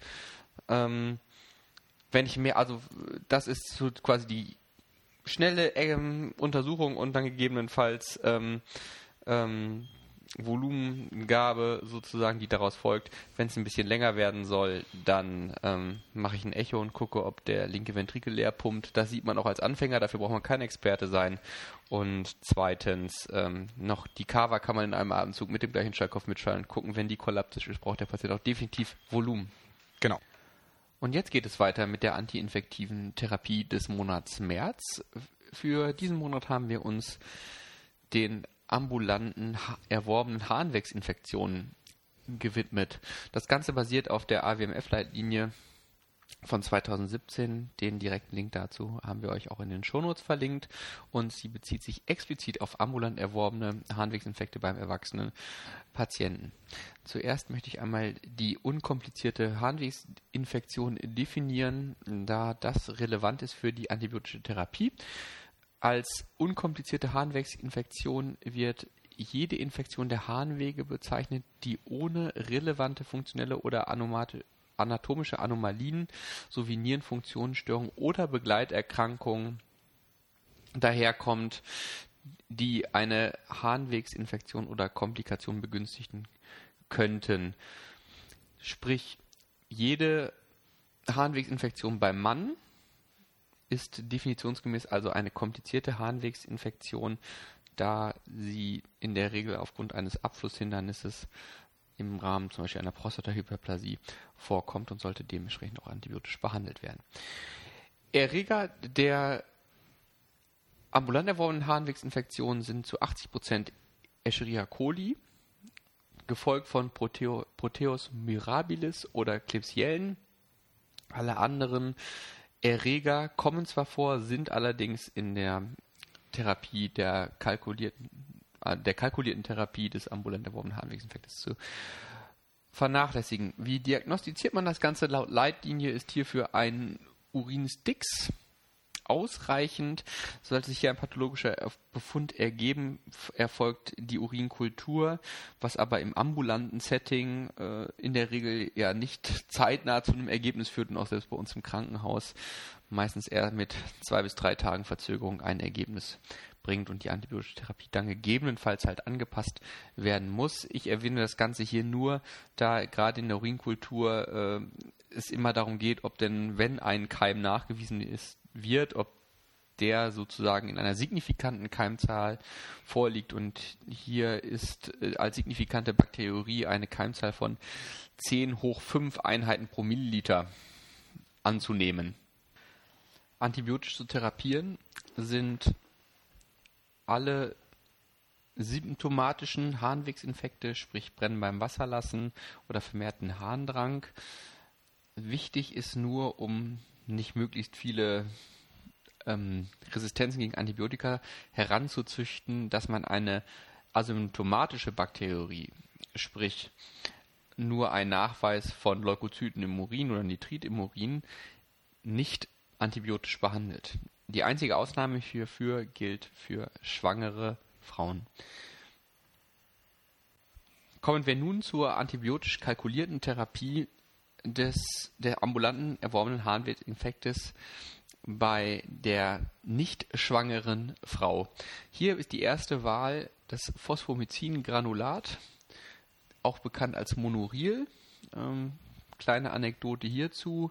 Ähm, ich habe das auch bei uns im Krankenhaus immer gerne in der ZNA verschrieben, was dazu führte, dass im ganzen Krankenhaus dieses Medikament gesucht werden musste, weil es einfach ein, ein, ein einzelner äh, Granulatbeutel ist. Die Patienten müssen den genau einmal einnehmen und damit ist die Therapie auch schon abgegessen und müssen nicht stationär aufgenommen werden. Aber es führte immer ähm, wieder zu Verwirrung und letztens hatte ich das auch mal wieder und es wurde wieder vergeblich gesucht und ich hatte mir leider auch nicht ge gemerkt, auf welcher Station es irgendwann mal aufgefunden wurde. Also die Urologie und Gynäkologie war es auf jeden Fall nicht. Ähm, sollte das alles nicht funktionieren, also mit diesem Monoril-Einmalversuch sozusagen, dann ist die zweite Wahl nach dieser frustraten Ersttherapie bei nicht schwangeren Frauen ein Fluorchinolon. In der Regel hier Ciprofloxacin 250 Milligramm, 101 für drei Tage. Mhm. Oder Levofloxacin 250 Milligramm, 100, ebenfalls für drei Tage. Bei äh, Fluorchinolon, da wird der Hobbykardiologe jetzt wieder ganz hellhörig. Für die ist das Teufelszeug, ähm, wie aufgrund der Gefahr von malignen Herzrhythmusstörungen und äh, Veränderung der QT-Zeit. Mir persönlich ist das noch nie untergekommen, aber ein Oberarzt hatte da größte Bedenken, dass das sein könnte. Ähm, also das ist ein bisschen mit Vorsicht zu genießen, aber die Leitlinie schlägt es eindeutig so vor. Alternativ könnte man auch Cephalosporine der zweiten oder dritten Generation anwenden, zum Beispiel Cefuroxim 250 Milligramm 101 für drei Tage oder Cotrimoxazol 960 mg 101 ebenfalls für drei Tage. Wobei die Leitlinie explizit sagt, dass Cotrimoxazol nur nach Kenntnis der ähm, genauen lokalen Resistenzlage angewendet werden sollte. Und wer kennt schon, also außer vielleicht an Unikliniken, wo ganz genau alles gemonitort wird, äh, die Keimlast in seinem ja. Landkreis. Jetzt nehmen wir aber mal an, dass wir es tatsächlich mal mit der gefürchtetsten aller Patientengruppen zu tun haben, sprich mit einer schwangeren Frau. Ähm, wie soll denn die primär antibiotisch behandelt werden? Und auch hier ist es eigentlich relativ simpel. Diese Patientinnen sollten primär mit Cefuroxim, also dem Cephalosporin oder Phosphomycin, sprich dem Monoril, genauso behandelt werden. Allerdings mit dem Unterschied, dass hier auch die asymptomatische Bakterie, wie bereits vorher schon erwähnt, eine Behandlungsindikation darstellt. Ähm, jetzt noch ein kurzer Exkurs in den Bereich der etwas komplizierteren Harnwegsinfektionen, die, ähm, beziehungsweise zum komplizierten Harnwegsinfekt. Ich hatte es vorhin schon einmal angedeutet, pauschal gehören alle Männer dazu, weil man davon ausgeht, dass der Harnwegsinfekt beim Mann aufgrund der langen Harnröhre eigentlich nur vorkommt, wenn es ein anatomisch, anatomisches Abflusshindernis gibt oder auch bei Frauen ähm, komplizierte Harnwegsinfekte, wenn irgendwelche anatomischen Besonderheiten vorliegen, dann sollte man primär mit einer intravenösen Antibiotikatherapie beginnen, was dazu führt, dass eigentlich ähm, diese Patienten stationär aufgenommen gehören, ähm, nach Abfall der Infektwerte kann gegebenenfalls die antibiotische Therapie auch im Verlauf auf enteral umgestellt werden. Ähm, hier ist der Erstangriff ein renal ausgeschiedenes Fluorchinolon. In diesem Fall wieder das Ciprofloxacin, allerdings in höherer Dosierung als beim unkomplizierten Harnwegesinfekt mit 400 Milligramm dreimal täglich. Teufelszeug. Ja, Teufelszeug macht, äh, wie gesagt, Herzrhythmusstörung, Delir, äh, Sehen, Aorten, Dissektion, Dissektion Sehnenrupturen. Ähm, ja. ja. oder deshalb auch viel lieber von mir verwendet ist ein Aminopicillin plus Beta-Lactamase-Inhibitor, sprich Ampicillin Sulbactam, bekannt als Unazid. 2-1 Gramm, dreimal täglich intravenös. Sollte das alles nicht reichen, Dann empfiehlt die Leitlinie zusätzlich zum Fluorchinolon jetzt allerdings, also zum Ciprofloxacin, die Erweiterung der Therapie um ein Cephalosporin der Gruppe 3b, in dem Fall um Ceftazidin 1 Gramm dreimal täglich oder zusätzlich Piptaz zum Ciprofloxacin, also Piperazin, Tazobactam. Und dann kommen wir nicht mehr ums Fluorchinolon. Dann kommen wir nicht mehr ums Fluorchinolon herum, es sei denn, man wirft das alles über den Haufen und gibt ein Carbapenem, was in der Leitlinie auch noch explizit erwähnt wird, also Meronem 1 Gramm dreimal täglich. Dann sind wir ja schon bei Urosepsis. Da eigentlich. sind wir im Prinzip bei der Urosepsis. Ja, aber das ist im Prinzip der komplizierte Harnwegsinfekt, der auf den Ersteingriff eben mit dem Fluorchinolon oder mit dem Aminopicillin mit Beta-Lactamase-Inhibitor nicht besser wird, äh, ist man ja auch schnell im Bereich der Urosepsis. Natürlich jetzt nicht im Bereich der Sepsis-Definition, aber in einem, es ist dann nur noch ein schmaler Grad, bis man die systemische Reaktion wahrscheinlich bekommen wird und deshalb ist da auch das, wie ich finde, das äh, Herangehen an dem, der antibiotischen Therapie relativ offensiv. Okay, also für mich, wenn ich in der Notaufnahme einen Patienten habe, der Infektwerte hat, der krank ist und einen Harnwegsinfekt hat, dann ist es ein komplizierter Harnwegsinfekt. Also nehme ich entweder Unazid oder ein renal ausgeschiedenes Fluorchinolon, also Ciprofloxacin, oder sehe ich das falsch? Das siehst du nicht ganz richtig. Du musst ja. erstmal differenzieren, ist es eine Frau oder ein Mann? Das sollte relativ einfach sein. Ja. Ähm, äh, ähm, wobei diverse ist jetzt ja. Ja, ist jetzt schwer im Mode, aber auch die müssen sich zumindest anatomisch, muss es da ja eine eindeutige Festlegung geben. Ja. Ähm, bei einer Frau und die kommt jetzt aus der Häuslichkeit zu dir, hat Fieber und brennt beim Wasser lassen. Mhm. Dann kannst du davon ausgehen, dass es sich um einen unkomplizierten Harnwegsinfekt handelt. Es sei denn, sie hat anatomische Besonderheiten, sprich irgendein Abflusshindernis. Mhm. Ja, oder irgendeine ich würde das ein bisschen weiterfassen. Ich würde auch sagen, oder sie hat eine Immunsuppression zum Beispiel. Also irgendwas, was dich jetzt triggert als ja. Notaufnahmeart zu sagen, das ist jetzt nicht, nicht was Kompliziertes, sondern die die wirkt so, als ob da was draus werden könnte. Wenn sie aber es unkompliziert. Du meinst nichts Unkompliziertes? Äh, nichts Unkompliziertes. Ist es aber was für dich ganz klar? Also wie gesagt, Frau nicht schwanger und brennen beim Wasserlassen und Fieber, dann ist es ein unkomplizierter Harnwegsinfekt und dann reicht laut Leitlinie Monoril als Eimergabe okay. und keine stationäre Aufnahme. Sollte das von ihr nicht vertragen werden oder du brauchst eine Alternative, kennst dein lokales Keimspektrum, was auch immer, dann kannst du auch ein Cefuroxim zum Beispiel nehmen oral. Mhm. Oder ähm, Cipro-Oral geht ja dann auch. Cipro-Oral geht auch in niedriger Dosierung. Beim komplizierten Harnwegsinfekt, also wieder Fieber und Brennen beim Wasser lassen, aber ein Mann, mhm. Dann ähm, ist eine intravenöse Gabe, Gabe angezeigt und damit auch die stationäre Aufnahme. Und da mhm. wäre der Erstangriff halt entweder Cipro 400 Milligramm dreimal täglich IV oder halt Unazid. Unazid. Und wenn das alles nicht besser wird, erweitert man das Ciprofloxacin um Piptaz zum Beispiel oder haut das Carbapenem oben drauf. Das okay. ist so wie ich das Kochrezept sozusagen für, wie gehe ich den Harnwegsinfekt an, was ja in der Notaufnahme doch ein relativ häufiges Krankheitsbild ja. ist. Und natürlich muss man sagen, und das berücksichtigt diese Leitlinie natürlich jetzt in dieser Form nicht, wie ich das jetzt hier vorgestellt habe, dass der typische Patient in der Notaufnahme mit ähm, Harnwegsinfekt ja nicht die 30-jährige junge Dame ist, die mit brennendem Wasserlassen zu dir kommt, sondern es ist eher Oma Müller, 85 Jahre aus dem Pflegeheim. Ja ähm, Oder der, Dauerkatheterträgerin. Genau, der Dauerkatheter so, ist das, was. Äh, genau, und ähm, da wär, würde ich mich nicht an dieser Leitlinie entlang handeln, sondern da würde ich IV-Antibiose geben. Mhm. Ähm, das würde ich abhängig machen davon, wie krank die Dame ist, ob ich da mit Unazid oder Piptaz mhm. reingehen würde. Aber so kenne ich es. Also wenn, ja, wenn ja. du da. Äh, war die gleiche Notaufnahme, ne? genau, also. war die gleiche Notaufnahme. Ähm, und da wäre ich auch mit der stationären Aufnahme natürlich großzügig.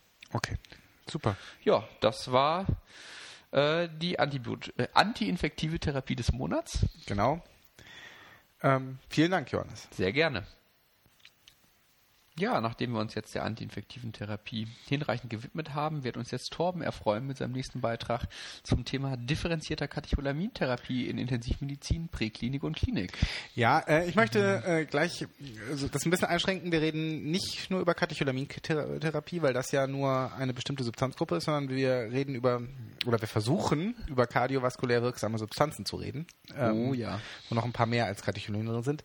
Das Thema ist umfangreich und ich bin ganz ehrlich, Viele Sachen davon ähm, habe ich auch zum ersten Mal gelesen und benutze ich auch nicht so in der Praxis. Ich versuche euch das trotzdem darzustellen. Wenn wir über kardiovaskulär wirksame Substanzen reden, dann reden wir über Schock. Vergegenwärtigen wir uns nochmal, was Schock ist. Schock ist ein Kreislaufversagen mit inadäquater Sauerstoffversorgung der Zellen. Ja, was man daran nochmal festmachen muss, eine Hypotension ist nicht zwingend Bestandteil des Schocks. Es kann ein Schock vorlesen ohne Hypotension. Was für Schockformen gibt es? Es gibt den hypovolemen Schock, den distributiven Schock, den kardiogenen Schock und den obstruktiven Schock. Wer da nochmal tiefer einsteigen will, den super Ärzteblatt-Artikel hierzu mit der Schocksonne, den habe ich nochmal in unsere Shownotes gebracht. Ist auch ein CME-Artikel. Leicht genau. verdiente Punkte, aber sehr gut zu lesen. Super zu lesen und schön aufgearbeitet.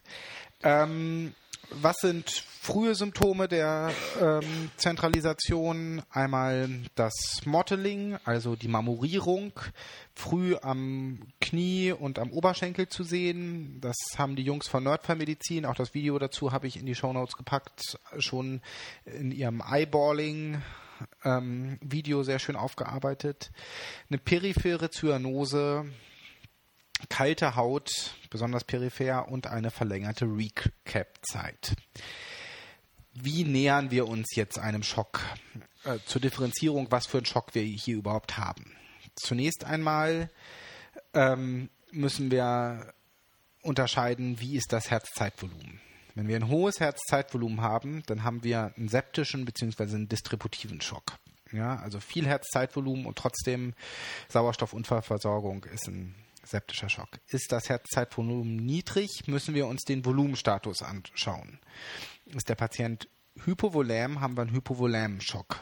Ist er isovolem, hören wir einmal auf die Lunge drauf. Haben wir Rasselgeräusche, dann haben wir einen Kardiogenschock, beziehungsweise eine gestaute Lunge im, in der Lungensonographie, beziehungsweise im Röntgenthorax, dann haben wir einen Kardiogenschock.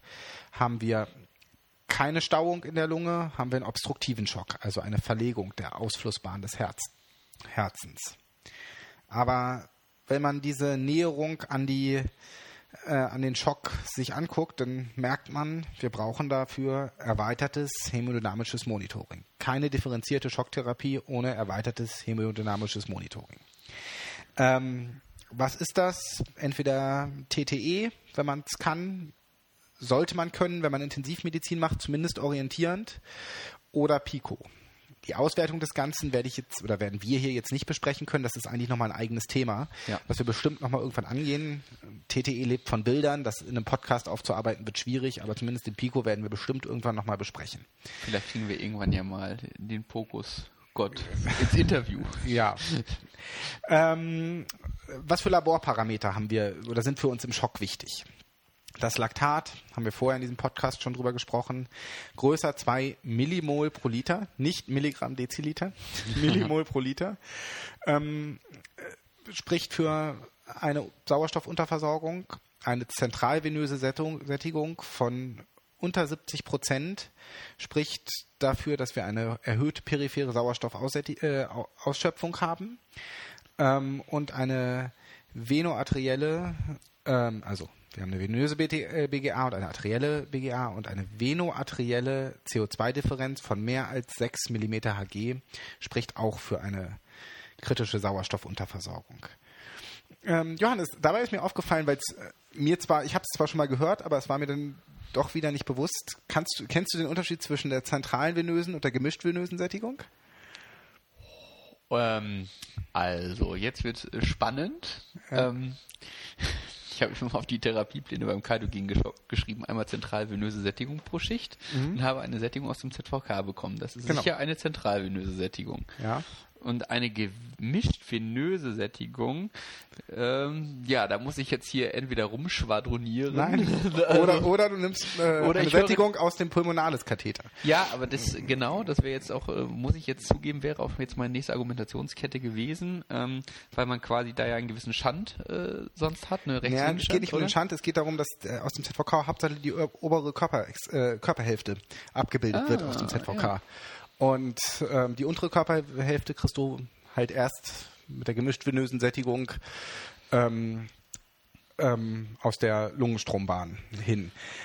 Was ich mich dabei gefragt habe, als ich das nachgelesen habe, ist, ähm, was ist eigentlich, wenn der ZVK in der Femoralis liegt? Das habe ich mich auch gerade gefragt, als du das jetzt gesagt hast. Aber gut, ähm, wir wollen jetzt nicht abschweifen, wir reden, wir reden über einen Schock. Äh, was, gehen wir auf die drei Laborparameter nochmal kurz ein. Laktat ist, wird hepatisch abgebaut, dient der anaeroben Energiegewinnung und ist alleine nicht aussagekräftig. Das ist natürlich ein Verlaufsparameter, den man dafür auch gut ähm, benutzen kann, aber ähm, es ist nur ein Verlaufsparameter. Allein, nur die Laktatmessung sagt uns erstmal gar nichts. Ja? Die zentralvenöse Sättigung. Jetzt müssen wir schon wieder differenzieren. Haben wir einen Patienten im Schock mit einer erniedrigten zentralvenösen Sättigung, also einer zentralvenösen Sättigung unter 70 Prozent, dann hat er eine hohe periphere Sauerstoffausschöpfung. Haben wir einen Patienten, der offensichtlich schockig ist mit einer sehr, sehr hohen zentralvenösen Sättigung, über 90 Prozent, dann ist der höchstwahrscheinlich zentralisiert und trotzdem im Schock. Also auch die zentralvenöse Sättigung als alleiniger Laborparameter bringt uns gar nichts. Aber im Kontext mit den anderen Messwerten, die wir haben, können wir daraus schließen, in welcher Phase oder in welcher Form des Schocks sich der Patient gerade befindet. Und die venoarterielle CO2-Differenz, wenn die größer als 6 ist, können wir auch noch weiter differenzieren. Haben wir ähm, eine venoarterielle O2-Differenz mehr als 6 plus eine gute zentrale venöse Sättigung, haben wir wahrscheinlich eine Mikrozirkulationsstörung. Das heißt, dass in der Peripherie nichts mehr vernünftig funktioniert.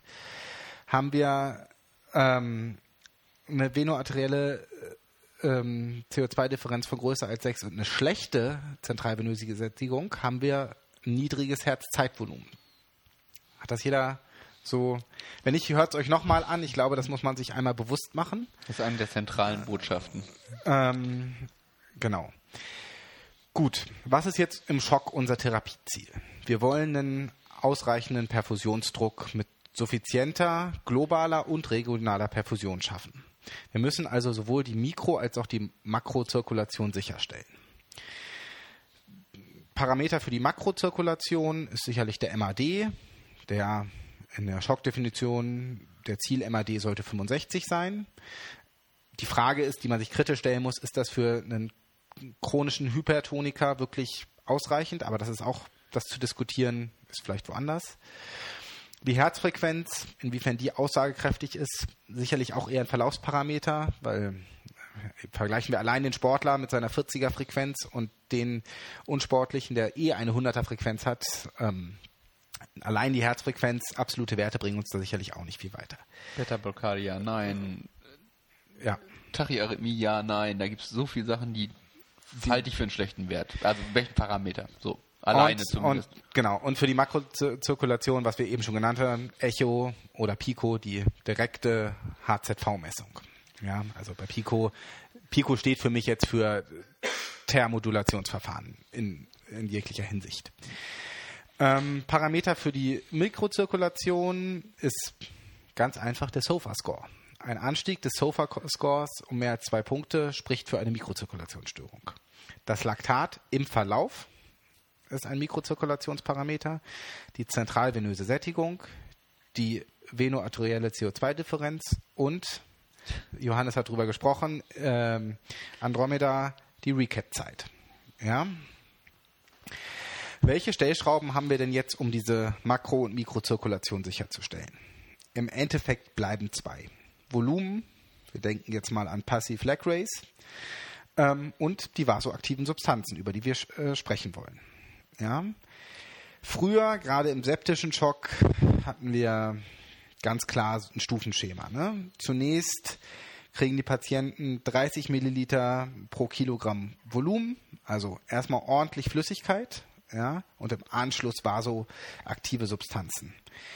Dieses Konzept wankt jetzt ja langsam, weil wir doch regelmäßig septische Patienten, Johannes hat Michelin-Männchen genannt, mit massiver Volumenüberladung haben. Die Wahrheit liegt doch wahrscheinlich eher in der Mitte. Wir müssen natürlich die Volumendefizite ausgleichen, aber früh mit den vasoaktiven Substanzen anfangen, um die Patienten früh zu stabilisieren und nicht dieses Step-up, dieses langsame erst eins, dann das nächste. Wie detektiere ich das Volumendefizit? Haben wir in unserem Kochrezept ausführlich darüber gesprochen. Ähm, der ZVD, den kann man noch diskutieren, aber ganz ehrlich, hat keinen Zeit, Stellenwert mehr. Die eigentlich. Zeiten des ZVDs sind vorbei. Ähm, als Verlaufparameter, weil er eh auf jeder Intensivstation zu messen ist. Wenn das auf der Intensivstation etabliert ist, ihn zu messen, dann sollte man ihn sicherlich angucken. Man so, den jetzt noch einzuführen, wenn die Schwestern es eh nicht regelhaft machen, macht keinen Sinn. Ja? Gut, jetzt haben wir so einen Kurzabriss über Schock und unsere Therapieziele. Ja, und das Volumen. Jetzt wollen wir erstmal, oder will ich erstmal mit euch die kardiovaskulär möglichen Substanzen erstmal einmal aufarbeiten, die wir überhaupt zur Verfügung haben, die wir an der Hand haben. Ja. Wir haben erstmal die Katecholamine. Ja. Kurz ganz allgemein, die wirken über Alpha- und Beta-Rezeptoren, also über das sympathische Nervensystem im weitesten Sinne. Äh, sie haben eine kurze Halbwertszeit, eine bis drei Minuten und ähm, eine Langzeittherapie mit allen Katecholaminen führt zur Tachyphylaxie, also zu einer Downregulierung der Rezeptoren. Das heißt, man braucht mehr Wirkstoff, um die gleiche Wirkung zu erzielen. Das Katecholamin, was wir als, äh, an das wir als erstes denken, zumindest wir als Anästhesisten, ist Noradrenalin, Aterenol oder kurz ATE. Die Internisten auch. Äh, die Internisten wahrscheinlich auch. Das ist ein reiner Vasopressor, der wirkt über die Alpha-1-Rezeptoren, führt zu einem Anstieg des peripheren Gefäßwiderstands und damit zu einem Blutdruckanstieg. Ja, ähm, über eine Stimulation, durch den Blutdruckanstieg führt es über eine Stimulation der Barorezeptoren zu einer Bradykardie, also Blutdruck hoch, Barorezeptoren, Herzfrequenz runter. Das kann man, ich denke, auf Intensivstation oder kann man auf Intensivstationen und gerade im OP immer schön ähm, beobachten. Man, der Arteriolperfusor wird angeschmissen und die Leute werden bradikat. Ähm, zusätzlich hat Aterenol auch eine geringe Beta-1-Stimulation, wirkt damit theoretisch auch positiv chronotrop, aber der bradykardisierende Effekt, den ich eben genannt habe, der überwiegt den positiv chronotropen. Aber es hat eine positiv inotrope Wirkung und hebt das Herzzeitvolumen um 10 bis 20 Prozent zumindest auch zusätzlich an. Ja. Der pulmonale Gefäßwiderstand wird durch das Aterenol nicht wesentlich beeinflusst. Was haben wir für unerwünschte Wirkungen? Jedes Medikament hat unerwünschte Wirkungen. Wenn nicht, hat es wahrscheinlich auch keine Wirkung. Ähm, Herzrhythmusstörungen können ausgelöst werden. Hier ist beim Aterenol hauptsächlich das Vorflimmern zu nennen und ischämische Komplikationen. Gerade an den Akren, wenn jeder, der auf Intensivstationen schon mal gearbeitet hat, wenn lange Adrenol hochlief, zum Teil ja schwarze ähm, Finger und Zehen, ähm, hat leider, glaube ich, jeder schon mal gesehen. Und im GI-Trakt kann es auch zu Ischämien kommen. So, so viel zum Ate. Dobutamin ist das nächste. Dobutamin ist so ein bisschen das Gegensatz. Das wirkt rein über Beta-1-Rezeptoren, also hauptsächlich positiv inotrop. Ähm, es ist indiziert, wenn wir eine verminderte linksventrikuläre Pumpfunktion haben. Es erhöht das Herzzeitvolumen und verbessert damit auch die Diurese. Ja. Die Wirkung an den Beta-2-Rezeptoren, Vasodilatation, systemisch und pulmonal, führt zu einer Entlastung des linken Ventrikels. Das kann aber auch äh, besonders bei hypovolemen Patienten dazu führen, dass wir einen Vasopressor dazu brauchen. Ja, also Dobutamin alleine ist gerade, wenn wir einen Shocking-Patienten haben, eher gefährlich. Das muss mit einem Vasopressor zusammengegeben werden. Unerwünschte Wirkung vom Dobutamin ist ein erhöhter kardialer O2-Bedarf. Gerade beim kardiogenen Schock müssen wir dann gleichzeitig auch aufpassen. Also wenn der durch eine Ischämie, der kardiogene Schock durch eine Ischämie hervorgerufen wird. Das Dobutamin kann zu Tachykardien führen und damit auch zu Arrhythmien. War sehr dosisabhängig beim Dobutamin. Ja. Dann haben wir das Adrenalin. Adrenalin ist ähm, der maximale Stimulator. Es stimuliert sowohl Alpha- als auch Beta-Rezeptoren, ähm, wirkt in niedrigen Dosierungen, also 0,1 Mikrogramm pro Kilogramm pro Minute, hauptsächlich positiv inotrop. Ähm, in höheren Dosierungen dann hauptsächlich Beta-1 ähm, also positiv chronotrop.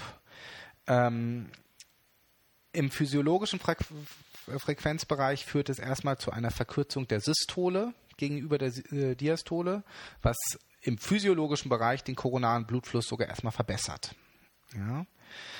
Über die Beta-1-Rezeptoren wirkt es auch noch positiv inotrop, also Steigerung des Herzzeitvolumens mit einhergehend mit einem erhöhten, stark erhöhten myokardialen O2-Bedarf, sodass auch Ischämien möglich sind. Über Beta-2 führt es zu einer Bronchodilatation, was wir natürlich äh, besonders uns bei der Anaphylaxie zunutze machen wollen. Man kann das auch vernebeln. Dann haben wir noch katabole Wirkungen über Beta-2. Ähm, es wird weniger Insulin produziert, das heißt, der Blutzucker geht hoch, mehr Gluconeogenese, der Zuckerspiegel geht hoch, Freisetzung von Fettsäuren. Also der Körper tut alles, um Energie bereitzustellen. Alles wird, alles auf Stress. Ja. Und last but not least, maximale Alpha-1 und Alpha-2-Stimulation, peripherer Gefäßwiderstand geht hoch. Ja, und jeder, der das schon mal gesehen hat, der Adrenalin schon mal außerhalb der Reha verwendet hat, das ist durchaus eindrucksvoll, wie die, wie die Leute auf niedrigste Adrenalindosen ähm, reagieren. Unerwünschte Wirkungen habe ich schon so ein bisschen gerade mit Tachykardien und wenn die Schwelle erreicht ist, dann wird auch äh, die Diastole verkürzt, also wenn die physiologische Schwelle erreicht ist. Und dadurch führt es auch zu einer koronaren Minderperfusion. Alle schnellen Herzrhythmusstörungen sind möglich, bis hin zum Kammerflimmern. Ischämien, genau wie beim Aterenol, sind möglich durch die Alpha-1-Stimulation und wir haben über die katabole Wirkung geführt, metabolische Entgleisung. Ähm, wichtig zu erwähnen, bei allen Katecholaminen ist, ist, glaube ich, dass es Medikamente sind, wo nicht gilt, eine Ampulle für einen Patienten. Das ist ja sonst so eine, Grundregel. Äh, so eine Grundregel, so eine Anästhesistenregel, äh, eine äh, ähm, Ampulle für einen Erwachsenen. Das ist hierbei sicherlich nicht der Fall. Jetzt noch zwei Katecholamin-Substanzen, die eigentlich keine klinische Relevanz mehr haben. Das eine ist das Dopamin. Das ist eine synthetische Vorstufe des Noradrenalin. Ähm, stimuliert dann auch äh, Dopaminrezeptoren, also haben eine, hat eine endokrine Wirkung und wird in Noradrenalin umgesetzt, hat also auch eine katecholaminärge Wirkung. Wie gesagt, es hat eigentlich keine Indikation mehr. Ich habe selbst schon zu meiner Uni-Zeit gelernt, Low-Dose-Dopa wirkt und die Erde ist eine Scheibe. Ähm, und der nephroprotektive Effekt ist einfach nicht vorhanden. Ja. Gibt es noch Dopexamin, synthetische Vorstufe vom Dopamin wiederum, hat ein bisschen mehr Beta-1-Wirkung als Dopamin, ähm, auch keine Bedeutung. Müssen wir, gibt keine Studien dafür, hat mehr Nebenwirkungen als Wirkungen. Ich denke, im, wenn maximal im experimentellen Setting, aber nicht in der klinischen Realität. Genau. Ähm, also so viel zu den Katecholaminen. Die drei wichtigen Aterenol, also Noradrenalin, Dobutamin und Adrenalin als maximale Eskalationsstufe. Dann haben wir noch einige nicht adrenerg wirksame Substanzen. Das heißt nicht Alpha- und Beta-Rezeptorabhängige Substanzen. Noch vor gar nicht so langer Zeit, ich würde mal so sagen 10, 15 Jahren, war der Einsatz dieser Substanzen pure Verzweiflung. Ja, wenn man nicht mehr weitergekommen ist mit den Katecholaminen. Dieses Denken ändert sich gerade, wobei das Studien jetzt wirklich einen Outcome-Vorteil belegen, kann man auch noch nicht sagen, aber man sollte sich heutzutage mit diesen Substanzen mal auseinandergesetzt haben. Zum ersten haben wir das Vasopressin oder ADH Das ist ein körpereigenes Hormon, was physiologisch kaum Blutdruckwirkung hat, ähm, aber im vasoplegischen Schock besteht ein Vasopressinmangel. Ja, und das führt zu einer Hypersensibilisierung für exogenes Vasopressin. Das heißt, im vasoplegischen Schock können wir damit kreislaufwirksame Therapie machen mit ADH. Ähm, es hat eine Halbwertszeit von circa sechs Minuten, also etwas länger als Katecholamine, aber wir müssen es auch über einen Perfusor geben. Ähm, und es gibt drei Vasopressin-Rezeptoren, wenn man das jetzt mal so betrachtet. Einmal V1BR. Ihr müsst euch das nicht merken. Das ist neuronal, äh, ein neuronaler Rezeptor, der keine Bedeutung für die Hämodynamik hat. Denn V1AR einer glatten Muskulatur führt zu der Vasokonstriktion, die wir, die ich gerade besprochen habe. Und V2R renal führt zu der antidiuretischen Wirkung, die wir von dem Hormon kennen. Gleichzeitig führt der V2R-Rezeptor auch zu der endothelialen Freisetzung von Gerinnungsfraktoren, warum wir es aus dem Gerinnungsmanagement kennen. Ja, Vasopressin war in Deutschland lange nicht verfügbar, deswegen haben wir uns beholfen mit Terlipressin, was auf die gleichen Rezeptoren wirkt. Es hat eine längere Halbwertszeit, 50 Minuten. Man sollte es allerdings trotzdem über einen Perfusor geben. Sollte, man muss nicht. Es führt zu einer höheren Adrenoleinsparung als Vasopressin, hat weniger Rebound-Phänomene und weniger Flüssigkeitsretention.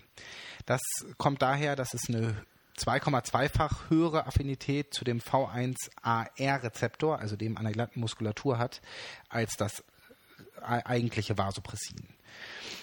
Für experimentelle Studien gibt es noch das Celepressin. Das hat eine 220-fach höhere ähm, Affinität zu diesem Rezeptor. Experimentell wirkt das noch besser oder wirkt das besser. Es ist allerdings alles experimentell, deswegen also Zurzeit können wir Terlipressin und Vasopressin noch analog verwenden. Es gibt keine Studien, die jetzt klar die Überlegenheit von einem darlegen.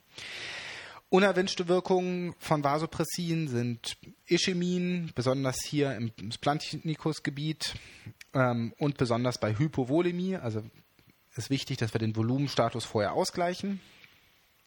Es kann zu einer Transaminasenerhöhung kommen und zu einer Thrombozytopenie.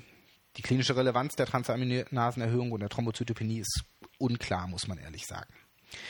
Wie dosieren wir das Ganze? Wir titrieren das Ganze am MAD, also am mittleren arteriellen Druck. Ein Vasopressin-Perfusor, das ist jetzt nur eine, das ist eine Empfehlung, die Art und Weise, wie wir es machen. Vasopressin-Perfusor, 40 Einheiten Vasopressin auf 40 Millilitern. Und dann gibt man das Ganze im Bereich 0,01 bis 0,04 Einheiten pro Minute. Das heißt, mal auf Laufrate umgerechnet, äh, 0,6 bis 2,4 Einheiten die Stunde, was dann ja auch gleich der Laufrate ist. Ja, Terlipressin wie gesagt, als Bolus möglich, weil längere Halbwertszeit, ein Milligramm Bolus. Als Perfuso allerdings besser. Und da wären wir dann so bei 15 bis 30 Mikrogramm die Stunde am MAD titriert. Genau wie wir das mit pro Arterie Kilogramm Körpergewicht. Pro Kilogramm Körpergewicht, ja. ja. Ähm, wie wir das, genau analog, wie wir das mit dem Adrenol ja auch an de, am Blutdruck dann ähm, titrieren. So, jetzt wird es mal kurz rein experimentell. Angiotensin 2 kennen wir alle aus dem Renin-Angiotensin-Aldosteron-System. Physiologisch wird Angiotensin 1 mittels Angiotensin-Converting-Enzym zu Angiotensin 2 umgesetzt und ist an der Blutdruckregulierung beteiligt über den Angiotensin 2 Rezeptor. Führt zu einer Vasokonstriktion, zu einer Erhöhung der GFR, zu einer Aldosteronfreisetzung, zu einer Adrenalinfreisetzung und zu einer Vasopressinfreisetzung. Also es stellt an vielen Schrauben, die wir für unsere Blutdruckregulierung nutzen. Hat eine Halbwertszeit, wenn man es äh, synthetisch gibt, von ungefähr einer Minute, also ähnlich wie die Katecholamine. Wie wir das genau in den Schockformen einsetzen, ist noch komplett un unklar und experimentell. Es gibt Daten für einen vasoplegischen Schock, aber es ist sicherlich nichts, was man in einer normalen Klinik außerhalb von Studien einsetzen sollte. Ich wollte es nur der Vollständigkeit halber einmal darstellen, dass es das gibt und dass man das machen kann.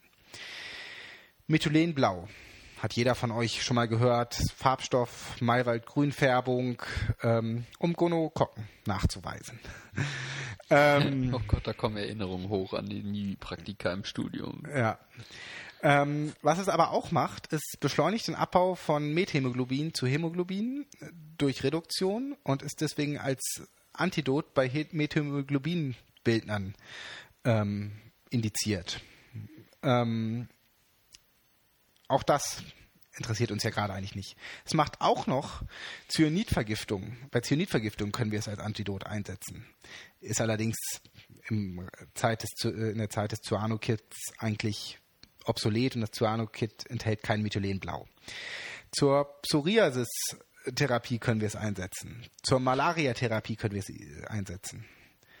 Ist ja alles hier nicht das, worauf wir raus wollen. Es ging doch um kardiovaskulär aktive Substanzen, oder? Genau.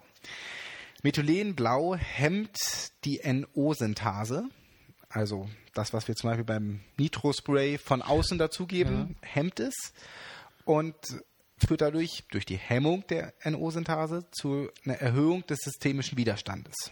Ja. Unerwünschte Wirkungen sind Ischämien, Erhöhung des pulmonalen Widerstands, Erhöhung der rechtsventrikulären Vorlast und zur Tachykardie. Auch das ist eher experimentell. Methylenblau wird schon im kardiochirurgischen OP eingesetzt. Außerhalb dessen auf Intensivstation hat es allerdings keine routinemäßige Bedeutung, ist auch da den Studien vorbehalten. Weiter im Text. Noch etwas, äh, was nicht ganz experimentell ist, aber auch eher selten. Dann gibt es noch die Phosphodiesterase 3 Inhibitoren, PDE3 nicht verwechseln mit den PDE5-Inhibitoren. Das ist ähm, Viagra, also Sildenafil. Was machen die PDE3-Inhibitoren? Sie führen zu einer Erhöhung der intrazellulären Calciumkonzentration, ähm, besonders in den ähm, Herzmuskelzellen und wirken dadurch positiv inotrop und gleichzeitig führen sie zu einer Vasodilatation, also einer Senkung der Vor- und Nachlast. Es gibt mehrere Substanzen ähm, von den PDE3-Inhibitoren, wobei uns am ehesten Merinon interessiert. Es hat eine Halbwertszeit von circa einer Stunde und ist ein Inodilativum, das heißt, es macht positiv inotrope Wirkung, aber vasodilatative Wirkung, also ich glaube, es ist klar, was ich sagen will. Unerwünschte Wirkung. Hypotonie, Tachykardie, Herzrhythmusstörungen, Perikarditis, wobei mir da der äh, Wirkmechanismus nicht klar ist, Leberfunktionsstörung und Übelkeit und Erbrechen. Die Wirkdauer ist bei Niereninsuffizienz stark verlängert. Das Ganze können wir auch über einen Perfusor geben. Ähm, wichtig ist da immer mit Vasopressor, ja, wenn, wir, wenn man das tatsächlich verwendet. Kommen wir zur letzten relevanten Substanz. Das sind die Calcium Synthesizer. Das das letzte, was ihr euch merken müsst. Das ist das Levosimedan. Es führt zu einer Sensibilisierung der Myofilamente gegenüber Calcium. Führt also nicht zu einer Erhöhung des intrazellulären Calciums. Führt nicht zu einer Erhöhung des kardialen O2-Bedarfs und zu keiner diastolischen Relaxierungsstörung. Es führt analog zum, zu den PDE3-Inhibitoren zu einer Vor- und Nachlastsenkung. Das heißt, wir brauchen wieder gleichzeitig einen Vasopressor. Indikation dafür ist die eingeschränkte Pumpfunktion. Allerdings muss man ehrlich sagen, dass es in zwei Studien zumindest keinen Vorteil gegen der gegenüber der reinen Dobutamintherapie, aber auch keinen Nachteil brachte. Ähm, die Halbwertszeit ist extrem lang. Also wir reden hier über eine Stunde für das Levosimedan, aber der aktive Metabolit hat 70 bis 80 Stunden Halbwertszeit. Das ist schon für ein intensivmedizinisch genutztes Medikament sehr, sehr lange. schlecht steuerbar. Ja. Aber ist auch immer so die letzte Wiese, muss man ganz ehrlich sagen. Ja. Das heißt, wir, geben's, wir geben im Endeffekt einen Perfusor über 24 Stunden und danach Stopp, weil es danach so lange wirkt, dass keine erneute Gabe nötig ist. Bolusgaben sollten vermieden werden, wegen der genannten Vasoplegie, die es auslöst. Ja, jetzt kommt die Frage, die sich natürlich jeder von euch stellt. Ist ja schön, dass die uns die ganzen Substanzen hier in die Hand geben. Bei welchem Schock nutzen wir denn welche von den Substanzen? Ich gehe jetzt mal so ein paar Schockformen durch, zu denen es zumindest auch Daten gibt. Der septische Schock ist, glaube ich, der wichtigste. Das die Genese, haben wir ganz zu Anfang schon kurz drüber gesprochen, ist distributiv und vasoplegisch. Also wir haben eine Verteilungsstörung und eine äh, Widerstands, einen, einen gestörten Widerstand. Wir geben den Patienten 30 Milliliter pro Kilogramm kristalloide Lösung in den ersten drei Stunden. Fluid Rescutation. Und Noradrenalin. Das ist unser Erstangriff. Das bleibt auch Noradrenalin und unser, unser Ziel ist ein MAD über 65 mm Hg. Wie gesagt, zu Anfang schon gesagt, parallel beginnen, nicht nacheinander. Wenn das nicht reicht, was machen wir dann? Also wir haben hier unser Erstangriff, aber das reicht nicht. Haben wir zwei Optionen. Zum einen Adrenalin, zum zweiten das Vasopressin, was ich genannt habe. Die Abwägung erfolgt wieder durchs Echo. Ihr merkt, man muss das zumindest orientierend beherrschen, wenn man diese Therapie machen will. Bei eingeschränkter Pumpfunktion nehmen wir Adrenalin. Aber wir haben, müssen wissen, dass wir dadurch die metabolische Entgleisung und die Herzrhythmusstörungen uns einkaufen. Aber Vasopressin wirkt nicht auf die Punktfunktion. Das heißt, wenn wir eine eingeschränkte Pumpfunktion haben, hilft uns nur das Adrenalin. Bei einer normalen Pumpfunktion nehmen wir das Vasopressin. Da gibt es zwei gute Studien dazu, die beweisen, dass wir einen niedrigeren Adrenalverbrauch da, ähm, dadurch haben. Das ist besonders im Hinblick auf die Tachyphylaxie auch gut. Wir haben weniger Arrhythmien dadurch, also auch positiv, aber wir verringern die Sterblichkeit nicht. Die Sterblichkeit am Ende bleibt die gleiche in diesen Studien. Ja. Also ja, es hilft, aber weniger Leute über den Jordan gehen dadurch trotzdem nicht. Wobei man sagen muss, dass Katecholamin ja auch beim septischen Schock nicht die kausale Therapie abbildet, ja. sondern man versucht den Körper dorthin zu bringen, dass er so lange überlebt, bis die antibiotische Therapie greifen kann. Ja, völlig richtig. Natürlich, ähm, das habe ich jetzt gerade gar nicht erwähnt. Das ist natürlich völlig klar. Wir brauchen Antibiose, wir müssen den Herd äh, sanieren. Ähm, genau. Es geht hier gerade um die reine Schocktherapie. Ähm, wann be beginnen wir denn, wenn mit Vasopressin im Schock? Umstritten muss man ehrlich sagen. Nichts Genaues wissen wir. Einige beginnen schon ab einer Aterenol-Dosierung von 2 Mikrogramm pro Kilogramm pro Minute, also relativ früh, da ist man ja relativ schnell. Andere beginnen erst, wenn äh, Aterenol so harte Nebenwirkungen hat, wie zum Beispiel Vorauflimmern, ähm, Ischämien, dass ihnen nichts anderes mehr übrig bleibt. Auch hier, die Wahrheit liegt wahrscheinlich irgendwo dazwischen, wobei die meisten Studien suggerieren, dass man eher früh beginnen sollte, so irgendwo zwischen 2 und 4 Mikrogramm pro Kilogramm pro Minute Adrenol sollte man mit dem Vasopressin einsteigen. Wie gesagt, Beweise dafür haben wir nicht, aber alles, was wir so heutzutage sehen, deutet darauf hin. Dopamin, kein Stellenwert. Dobotamin, auch im septischen Schock keinen Stellenwert, Levosimedan nicht empfohlen. Über die anderen müssen wir gar nicht weiter reden im septischen Schock. So, der kardiogene Schock.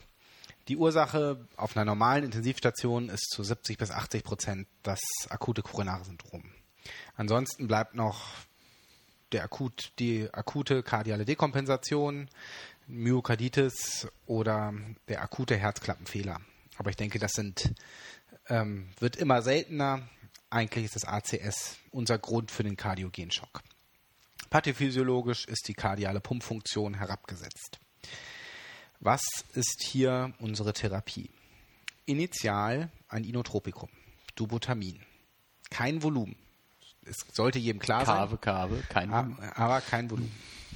Wenn chronisch äh, die Herzinsuffizienz vorliegt und eine Beta-Blocker-Therapie schon eingeleitet ist, sollte man noch das Levosimedan erwägen. Bei kardiochirurgischen Patienten wird auf manchen Intensivstationen das Levosimedan auch schon prophylaktisch gegeben, das Ganze allerdings ohne richtig gute Evidenz. Bei der pulmonalen Hypertonie mit Rechtsherzversagen sind, hat Levosimedan bzw. PDE-Hämmer auch einen Stellenwert, weil sie zu einer Entlastung des rechten Herzens führen. Wie gesagt, Kave immer mit Vasopressor. Also, Therapie des kardiogenen Schocks. Nochmal kurz. Aterenol macht zumindest initial pathophysiologisch keinen Sinn, weil wir dem Herzen nur noch mehr Arbeit geben.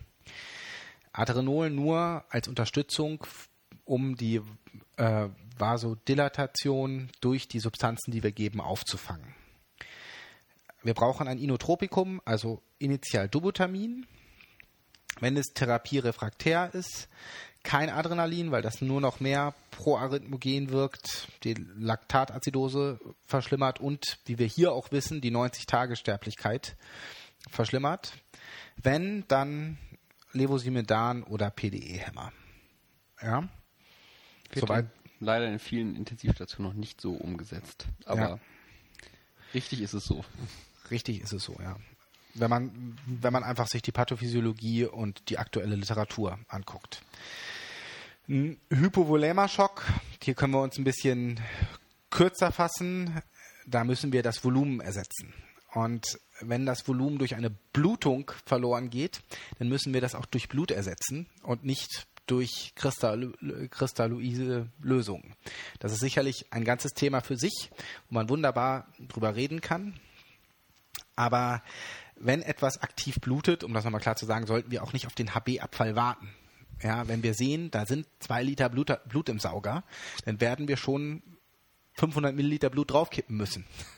ja. Mindestens. Und nicht erst warten, bis es auch im Labor sichtbar ist. Wenn wir einen Vasopressor im Hypovolemenschock brauchen, dann bleibt es das Aterenol. Wobei das Ischämie-Risiko durch das Aterenol in der Hypovolemie noch ansteigt. Ja, und wir in der Hypovolemie ja eher die, also gerade bei aktiver Blutung eher die permisse Hypertension, äh, Hypotension haben wollen, also eine Systole von 90 ungefähr, ähm, damit wir weniger Blutverlust haben. Ausnahme hierbei ist das Schädelhirntrauma. Ähm, ich habe mal bei einer aktiven Blutung äh, bei einem wirklich schwer schockigen Patienten im Rettungsdienst ähm, Adrenol gegeben und man konnte sehr sehr eindrücklich sehen, wie es einfach stärker angefangen hat zu bluten. Gott sei Dank hat das eine kurze Halbwertszeit, sodass ich das auch schnell wieder beenden konnte. An den Einsatz erinnere ich mich auch noch dran. Das war dein erster Dienst. Das war, das war mein erster Notarztdienst äh, und du standst im Schockraum. Ja, das war äh, schon ja. eindrucksvoll. Äh, dann haben wir noch den obstruktiven Schock. Das ist ähnlich wie ein kardiogener Schock, also wir haben zu wenig Auswurf. Allerdings ist die myokardiale Pumpfunktion unbeeinträchtigt. Ähm, es ist nur die Kompression des Herzens oder des Ausflusstraktes, die zu einer geringeren Punktfunktion führt. Also die Perikardtamponade oder eine Obstruktion einer Strombahn, wie zum Beispiel die Lungenarterienembolie. Da die Pumpfunktion unbeeinträchtigt ist, sind Inotropika sinnlos. Ja. Zur Überbrückung kann man jetzt Aterenol einsetzen. Also Aterenol bleibt in den meisten Schockformen, wie, wie ihr schon langsam seht, unser, unser Ersteingriff, außer beim Kardiogen. Bei der Perikardtamponade bleibt uns sonst nur die Tamponade entlasten. Da kann uns kein Katecholamin und keine andere vasoaktive Substanz helfen. Bei der IVD, äh, LAE, also bei der Lungenarterienembolie, ist es schwierig. Es gibt keine gute Evidenz und die Leitlinien äußern sich zum Schock eigentlich gar nicht so richtig. ja, wir sind uns aber, glaube ich, einig, dass wir ähm, die kardiale Pumpfunktion unterstützen müssen. Bis die Lyse wirkt. Bis die Lyse wirkt. Meistens dann am ehesten ja doch durch Aterenolen.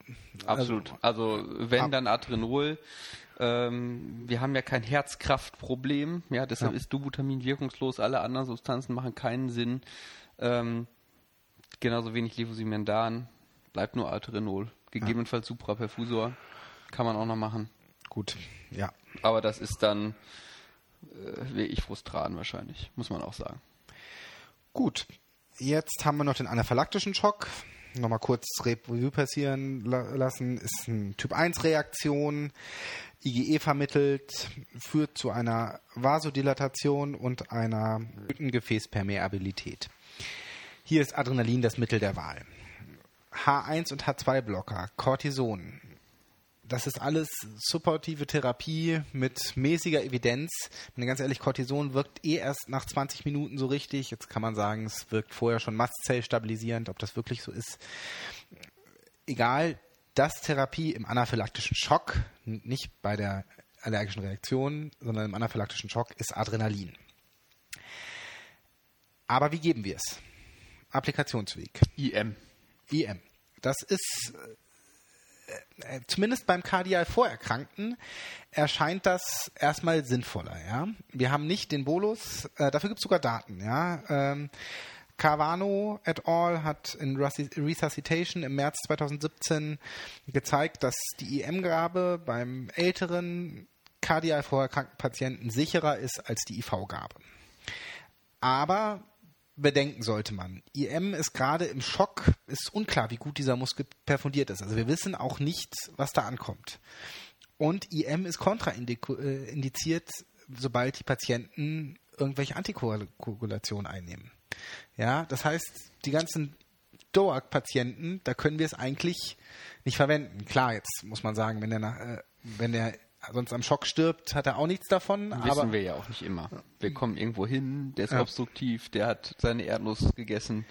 Ähm. Es gibt keine klare Evidenz, ob besser IM oder IV. Ähm, witzigerweise würde ich beim jüngeren Patienten vielleicht eher zu, I, zu IV neigen und beim älteren eher zu IM. Wenn wir es IM machen, ab 50 Kilo 0,5 Milligramm, also eine halbe Ampulle IM, IV fangen wir wohl so an mit 0,1 Milligramm Boli unter vollem Monitoring und gucken dann mhm. nach Wirkung. Nach Wirkung. Genau. Wenn wir noch einen Zugang bekommen. Wenn wir noch im Shop noch einen Zugang bekommen, da könnte man jetzt sagen, im Zweifel haben wir die EasyIO. Ähm, Aber bis du gebohrt hast, ist das IM schon zehnmal drin. Ja. Ich will das Ganze jetzt mal kurz selbst zusammenfassen, weil es ja doch sehr komplex ist. Das ist nett von dir. Also, was man sagen kann es scheint Sinn, unseren Katecholaminverbrauch, den wir so auf Intensivstationen haben, zu reduzieren. Die Evidenz dazu fehlt aber. Wir wissen aber, dass Katecholamine zu einer Tachyphylaxie führen. Das heißt, wir brauchen immer höhere Dosen mit der Zeit. Dazu ist gute Evidenz vorhanden. Aterenol bleibt Mittel der ersten Wahl für die meisten Schockformen. Dobutamin bleibt das Inotropikum der ersten Wahl.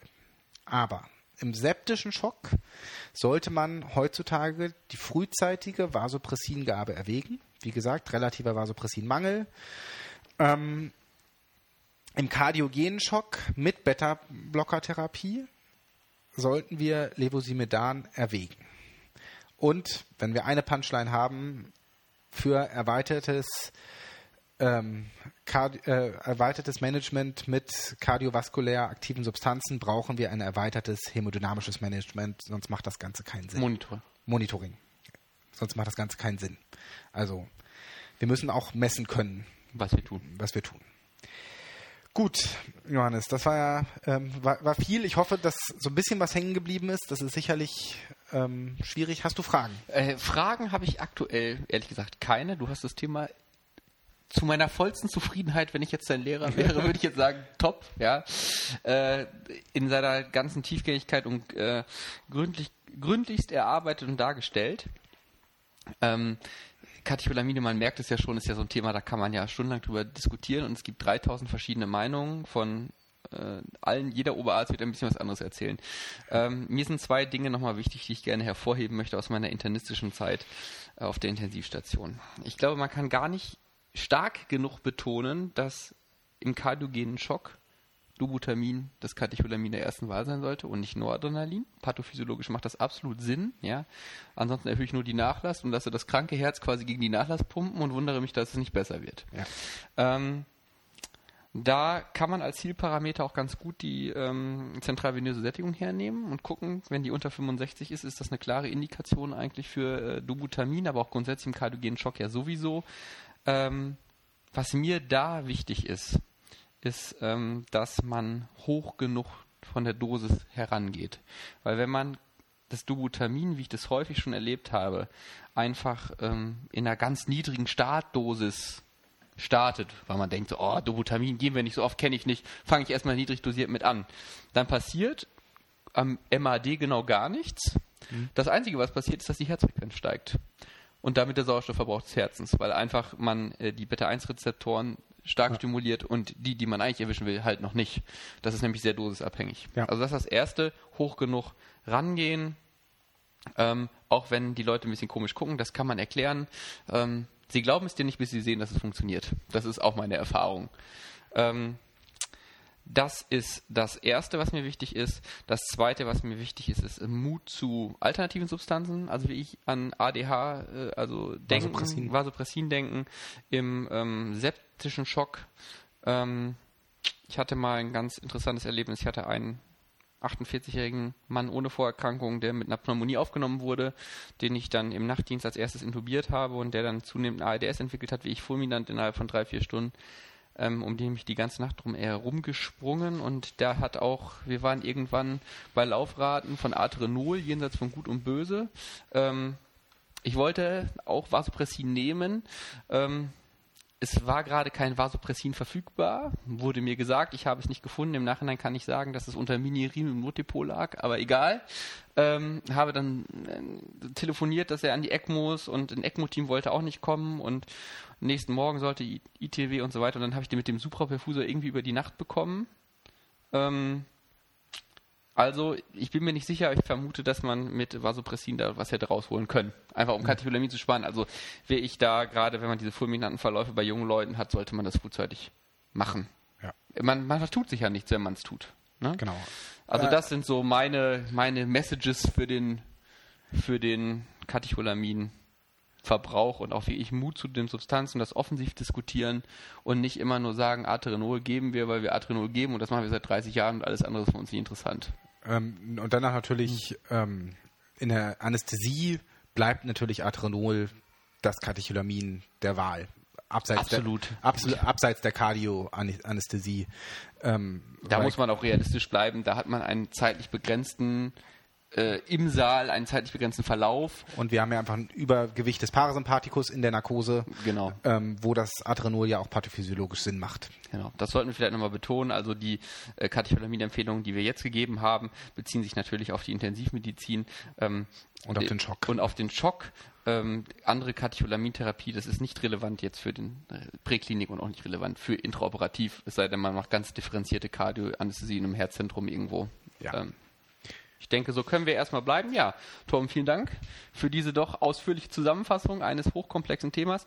Wir freuen uns über Anregungen, über Meinungen zu Katecholamin-Regimes an anderen Krankenhäusern. Wie macht ihr es? Teilt uns das gerne auf allen möglichen Kommunikationswegen mit. So, last but not least möchte ich noch zu dem letzten Thema unseres Podcasts kommen. Ich schließe dort an, wo ich letztes Mal quasi aufgehört habe. Und es geht noch einmal um das akute Nierenversagen. Jetzt ähm, sozusagen der zweite Teil, und zwar Nierenersatzverfahren im Bereich des akuten Nierenversagens. Ähm, ich fange mal damit an, wie sich das Ganze quasi auf der Intensivstation darstellt. Die häufigste Ursache für ein akutes Nierenversagen beim Intensivpatienten ist mal wieder die Sepsis, wie so häufig. Ähm, das Problem nebenbefundlich sozusagen, was wir auf der internistischen Intensivstation häufig noch gesehen haben, ist ein kardiorenales Syndrom oder ein hepatorenales Syndrom. Das sind aber oft Patienten im Rahmen einer insgesamt doch eher finalen Erkrankung, gegebenenfalls palliativen Setting, wo man doch auf die Nierenersatztherapie zumindest zurückhaltend schaut. Ähm, aber in der Sepsis will man natürlich möglichst alle Therapiemöglichkeiten ähm, ausschöpfen. Je nachdem, welche Daten man sich jetzt anschaut, ist beim septischen Patienten die Prävalenz eines dialysepflichtigen Nierenversagens zwischen 3 und 30 Prozent. Ähm, das ist, wenn man davon ausgeht, dass das ja fast ein Drittel ist in den Studie mit der höchsten Prävalenz ist schon sehr ordentlich und ähm, es ist insofern relevant, als dass, dass äh, die akute Nierenschädigung signifikant Mortalität erhöht und auch ähm, das sekundäre Outcome, sprich ähm, das Risiko für eine chronische Niereninsuffizienz nach Überleben dieses septischen Schocks deutlich noch einmal erhöht. Wie teilt man jetzt die akute, das, die akute Nierenerkrankung, die AKI, also die Acute Kidney Injury, ein? Ähm, es gibt unterschiedlichste Kriterien. Ähm, ich habe mich immer so ein bisschen am Zero, Serum-Kreatininwert entlang gehangelt. Da unterscheidet man die AKI-Stadien 1 bis 3. AKI-Stadium 1 ist ein 1 bis 1,5 bis 1,9-facher Anstieg innerhalb von sieben Tagen des Serumkreatinins oder ein Anstieg um 0,3 Milligramm pro Deziliter innerhalb von 48 Stunden. Das ist in der Tat etwas, was man relativ häufig auf Intensivstationen sieht. Stadium 3 ist dann 2,0 bis 2,9-facher Anstieg und Stadium 3 mindestens dreifacher Anstieg des Serumkreatininwerts. Ich habe euch dazu eine entsprechende Grafik einmal noch in die Shownotes gepackt. Ähm, es gibt, und das ist spannend, das hatte ich auch im letzten Podcast schon einmal erwähnt, im Prinzip keinen Konsens darüber in der gelehrten Welt, wann man denn eigentlich die Nierenersatztherapie beginnen sollte. Das ist so ein bisschen so, wie Torm vorhin mit den Katecholaminen erzählt hat. Man weiß, dass es was bringt, wenn man es tut, aber wann man damit eigentlich beginnen sollte, ähm, weiß keiner. Ich möchte noch einmal ganz kurz die zwingenden Indikationen ähm, für die Nierenersatztherapie wiederholen. Das hatte ich letztes Mal auch schon kurz erwähnt. Da ist man sich einig, dass man das auf jeden Fall tun sollte. Das ist einmal urämische Symptome. Das heißt, der Patient hat zum Beispiel eine urämische Enzephalopathie. Er ist nicht mehr Herr seiner Sinne sozusagen. Man schiebt das auf den Harnstoff oder auf das Krea.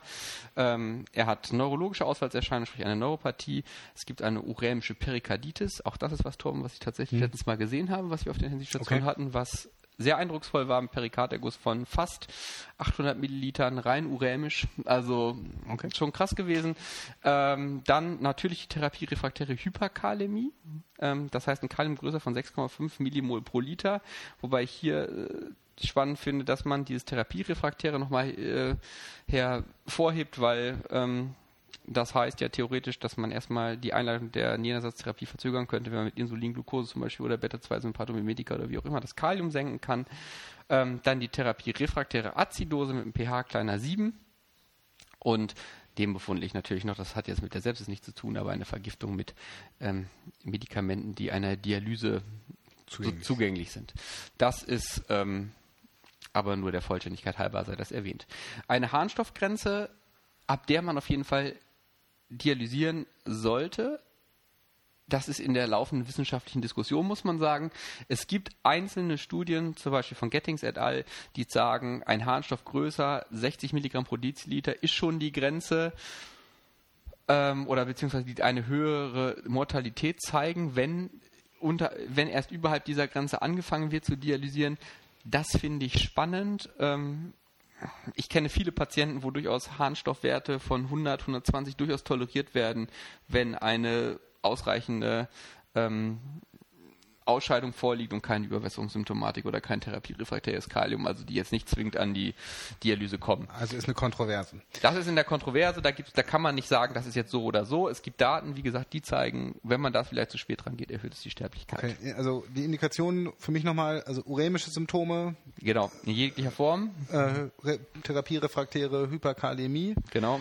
Und Hypervolemie, wie zum Beispiel Lungenödem oder so. Habe ich gerade gar nicht gesagt, aber hey, du hast aufgepasst letztes Mal. Das ist, ja, habe ich nicht gesagt.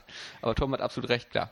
Das ja. Lungenödem, was ich mit dem Diuretikum nicht rausbekomme, oder auch das Michelin-Männchen im septischen Schock, das einfach aufgehört hat auszuscheiden, klar, klare Dialyseindikation. Ähm, das gleiche, was ich gerade erzählt habe über die Harnstoffgrenze, gilt auch für den perfekten Zeitpunkt Thera des Therapiebeginns mit einem Nierenersatzverfahren. Da ist man sich überhaupt nicht klar. Ob mhm. man jetzt zum Beispiel sofort jetzt anfangen sollte, wenn das Kalium 6,5 erreicht hat, ob man jetzt sagt, jetzt lege ich den Sheldon und ab dafür oder ob ich sage, na, ich gebe dem ganz nochmal 24 Stunden, kommt der vielleicht doch nochmal aus dem Knick und schaltet der morgen aus. Völlig unklar. Ähm, da gibt es Studien, die belegen eine erhöhte Mortalität fürs frühe Anfangen. Es gibt Studien, die belegen eine erhöhte Mortalität fürs späte Anfangen. Also da kann man die überhaupt nicht sagen. Mhm. Ähm, ich glaube, die Nephrologen sind ähm, sich selber ziemlich uneins, wie man es tun sollte. Und das kommt ganz auf die Klinik an, in der man arbeitet, wie das da gehandhabt wird. Ähm, ja, was machen wir jetzt auf der äh, Intensivstation mit den Patienten, die ein ähm, Dialyseverfahren bekommen sollen?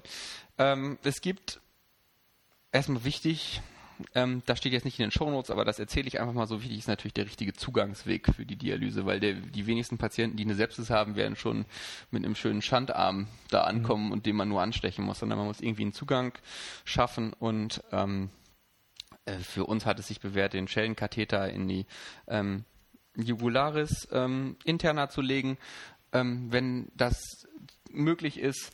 Ähm, Im Prinzip genauso wie eine ZVK-Anlage, nur ich sag mal ein deutlich dickeres Rohr. In der Regel, wir nehmen Trialysis-Katheter, der hat dann auch noch einen ZVK-Schenkel dazu, dann kann man ein bisschen die Katecholamintherapie darüber noch laufen lassen. Und wenn sich das abzeichnet, habe ich das immer als primären Zugangsweg gelegt. Siehst gewählt. du, ist das einfach nur bei uns Standard oder siehst du irgendeinen Vorteil für den Jugularis interna gegenüber der Subclavia? Ich glaube, es ist bei uns im Haus Standard, das mhm. so zu machen. Ähm, es hat den Vorteil oder beziehungsweise ist gleichwertig dem Subklavier-Katheter bezüglich der Mobilisationsfähigkeit des Patienten. Mhm. Ähm, Infektionsraten kann ich nicht zu sagen, würde ich intuitiv sagen, ist wahrscheinlich gleich. Mhm. Ähm, Subklavierkatheter wissen wir beide, ähm, wenn man den jetzt nicht sonografisch gesteuert macht, erfordert der sehr viel Übung mhm. und äh, geht dann mit erhöhten Pneumothoraxraten einher. Ähm, wenn man es gut kann, denke ich, dass der von der Dialysierbarkeit sogar noch besser ist. Hm, und Könnte ich mir vorstellen. Ich kann mir vorstellen, dass es für den Patienten auch angenehmer ist. Wobei ja, als, also als, ne, ich habe, ja. äh, man muss sagen, ähm, ich habe letztens auf Wunsch eines Patienten, der sich große Sorgen machte um die Narbe, die er behält von dem Katheter, ähm, ich ihm musste ich ihm versprechen, dass ich möglichst tief quasi mhm. steche. Hab natürlich vorher gesagt, das Risiko, dass ich ihm neu steche, wenn ähm, ich das tue, ist deutlich erhöht. Er wollte das trotzdem so hat das auch so unterschrieben. Ich habe mir explizit dann mhm. daraus keine Notfallindikation gemacht, sondern ihn das auch entsprechend ja. aufgeklärt unterschreiben lassen. Ähm, alles gut gegangen. Ähm, ich denke, dass äh, dann der Komfort gleich ist, weil dann hat man hier oben ja. äh, am Hals dann sind die Schenkel jetzt nicht so lang, dass sie einem im Gewicht rumfliegen. Aber dann haben wir den Vorteil mit der niedrigeren Pneumothoraxrate uns auch wieder vergeben. Ne? Genau, also da ist, war die äh, Zwerchfellkuppe sicherlich sehr nah, muss ja. man sagen. Also da muss man schon sehr gut unter so eine Kontrolle, da will ich sich sicher sein, dass ja. man da nichts erwischt. Okay, Aber Entschuldigung. Ich, ich alles gut, ich ähm, bin da immer nur, also ein Sheldon lege ich sowieso grundsätzlich nur unter Sono. Ja, also das ist bei mir das so. denke ich äh, auf Intensivstationen zur äh, Anlage eines jeden zentralvenösen Katheters sollte das heutzutage Standard, Standard sein. Standard sein. Ja, also sowieso die dicken Rohre da aus Versehen die Karottes aufzudilatieren, ja. weil man das ja. fatal. Ja, ja, also das, die Lumen sind zu groß. Ähm, ja, das wäre so der primäre Zugang. Ähm, Subclavia sicherlich gleichwertig, habe ich schon gesagt. Femoralis mache ich nur im absoluten Notfall. Mhm. Einfach, weil der Patient nicht mobilisiert werden kann. Und die Infektionsrate. Und die Infektionsrate deutlich höher ist. Und die Pflege mir auch äh, häufiger dann schon aufs Dach gestiegen ist, weil einfach die Patienten sich doch bewegen im Bett und die Katheter abknicken und ja. dann die Dialyse die ganze Zeit Terror macht. Ja. Also das muss nicht sein, lieber den Hals wählen, obwohl natürlich femorales Zugang im Notfall schneller und einfacher ist ganz klar. Ich glaube, das leuchtet ein. Gut, ganz, ganz kurz, was gibt es für verschiedene Dialyseverfahren auf der Intensivstation? Man unterscheidet, auch da habe ich eine Grafik in den Shownotes zu, man ähm, unterscheidet im Prinzip drei große äh, Verfahren. Das einmal ist die ähm, kontinuierliche Nierenersatztherapie. Das ist sicherlich das, was auf Intensivstationen in Deutschland am häufigsten verwendet wird. Die CVVH, das ist die ähm, kontinuierliche kontinuierliche venovenöse Hämofiltration. Ähm, es gibt das Ganze auch noch als CVVHD, das ist die kontinuierlich venöse venovenöse Hämodialyse. Das unterscheidet sich jetzt in Details. Ich bin kein Nephrologe, um das jetzt hier äh, mhm. auseinander zu dividieren. Das ist aber für den Intensivmediziner im Prinzip relativ egal. Ähm, dann gibt es die intermittierende Hämodialyse. Das ist das, was wir auch so kennen von jedem der normaldialysepflichtigen Patienten. Und dann gibt es die sogenannte prolongierte intermittierende Hämodialyse. Auch das passiert in, äh, in, in Intervallen, also was weiß ich, jeden zweiten Tag, aber über einen längeren Zeitraum, also sage ich jetzt mal nicht über vier Stunden, sondern über acht Stunden, unter der Idee, dass man äh, eine höhere hämodynamische Stabilität erreicht. Ähm, konzentrieren möchte ich mich vor allen Dingen auf die, auf die CVVH, ähm, also auf die kontinuierlich venöse, veno-venöse Hemofiltration, weil das das ist, was, denke ich, wie gesagt, am meisten verwendet wird. Ähm, Vorteile ganz klar, ähm, also man braucht weniger Katecholamine. Ähm, man braucht keine Dialysefachpflege, sondern man braucht eigentlich nur ähm, in Anführungsstrichen nur ähm, Intensivpflegepersonal, was in der Lage ist, dieses Gerät zu bedienen. Ähm, und man muss einmal einen Plan schreiben. Als ähm, Weiterbildungsassistent in der inneren Medizin haben wir das nicht selber gemacht, sondern ähm, haben dafür immer unseren nephrologischen Hintergrund ähm, angerufen, der das dann geschrieben hat. Fand ich auch ganz sinnvoll.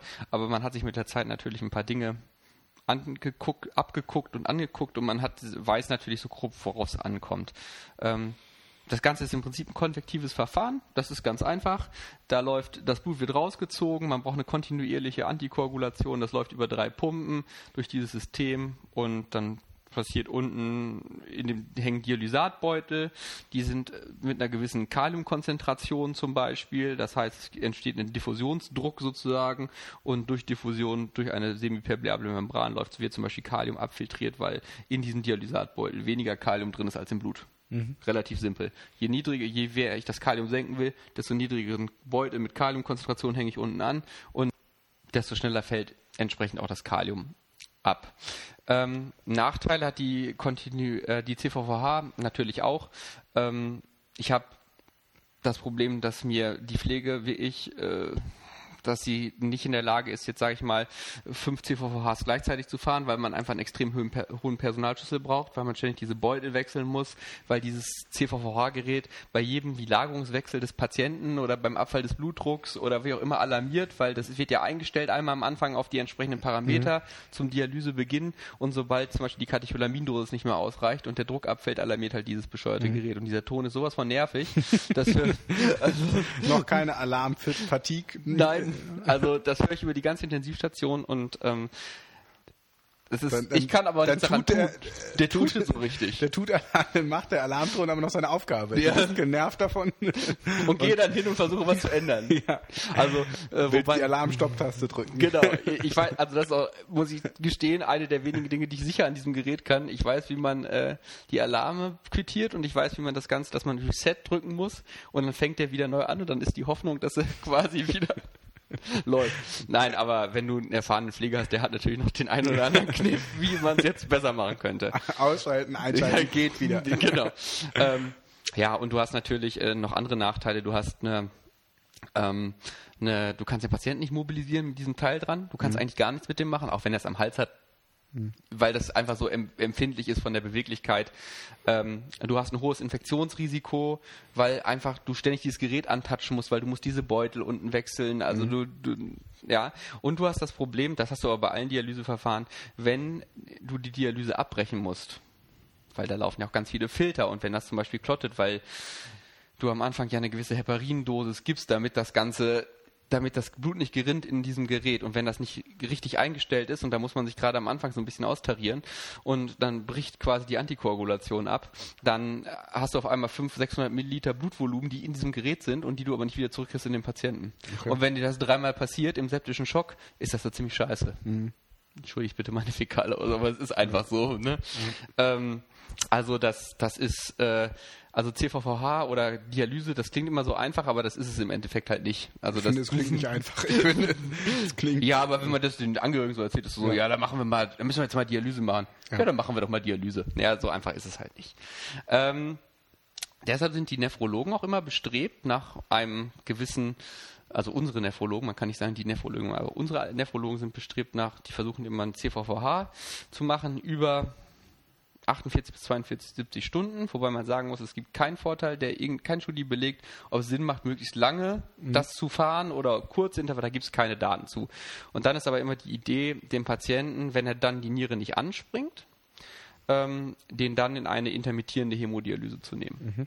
Sprich dann ins Intervall zu nehmen, weil dann kann man, können sie es mit ihren, nicht müssen sie es nicht, sage ich mal, mit den simplen Intensivmedizingeräten machen, sondern dann können sie selber in ihrer Dialyseeinheit, die auch bei uns auf der Institution Aber es ist hemodynamisch relevanter. Es ist hemodynamisch relevanter. Du brauchst okay. höhere Katecholamindosen, wenn du den Patienten an die intermittierende HD nimmst, weil du bei der CVVH jetzt, also bei der kontinuierlichen, kannst du jede ähm, Filtrationsrate einstellen. Und man fährt am Anfang immer relativ niedrige Filtrationsraten, um möglichst wenig Volumen rauszuziehen. Mhm. Ne? Um schon sozusagen das Ganze zu machen. Das leuchtet ja irgendwie ein. Ja. Ne?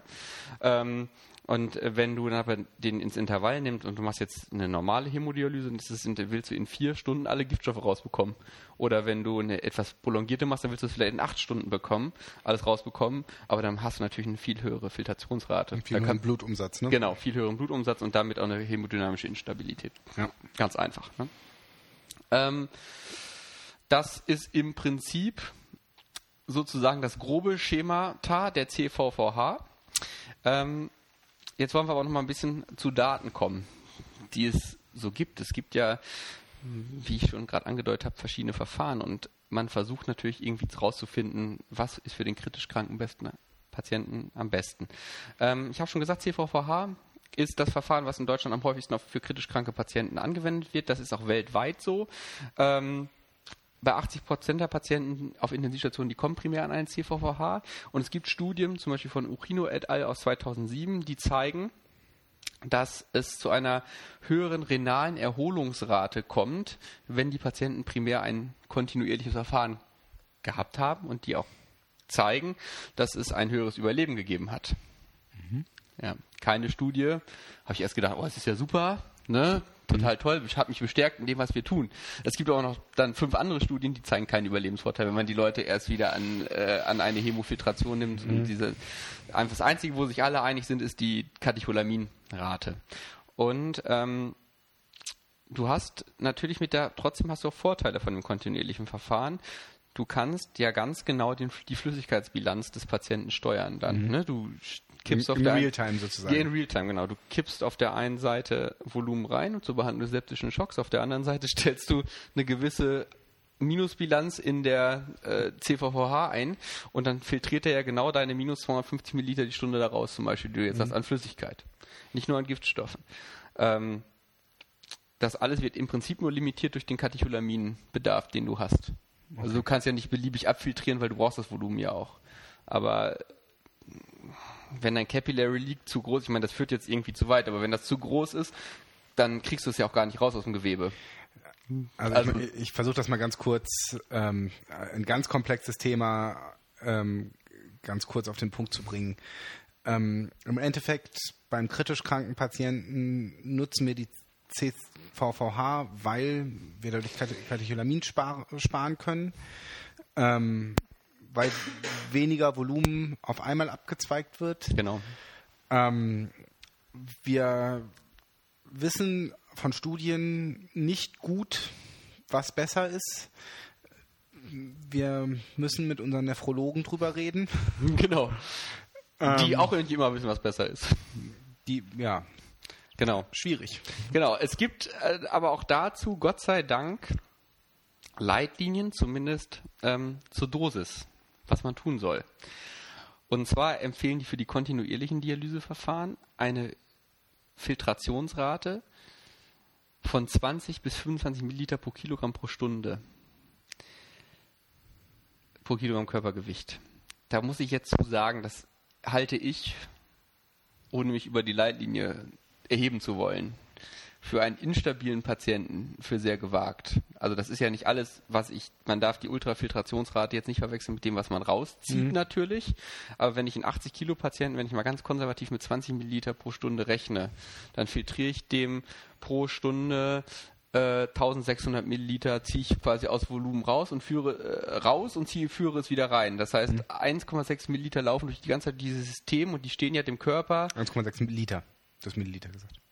1,6 Liter, genau, 1600 Milliliter. Stehen ihm nicht zur Verfügung. Ja. ja. Und das muss ich ja irgendwie ausgleichen. Ja. Diese Last, die nicht, das heißt, da kann ich ja schon mal gleich, was weiß ich, wie viel Adrenol dazu kippen.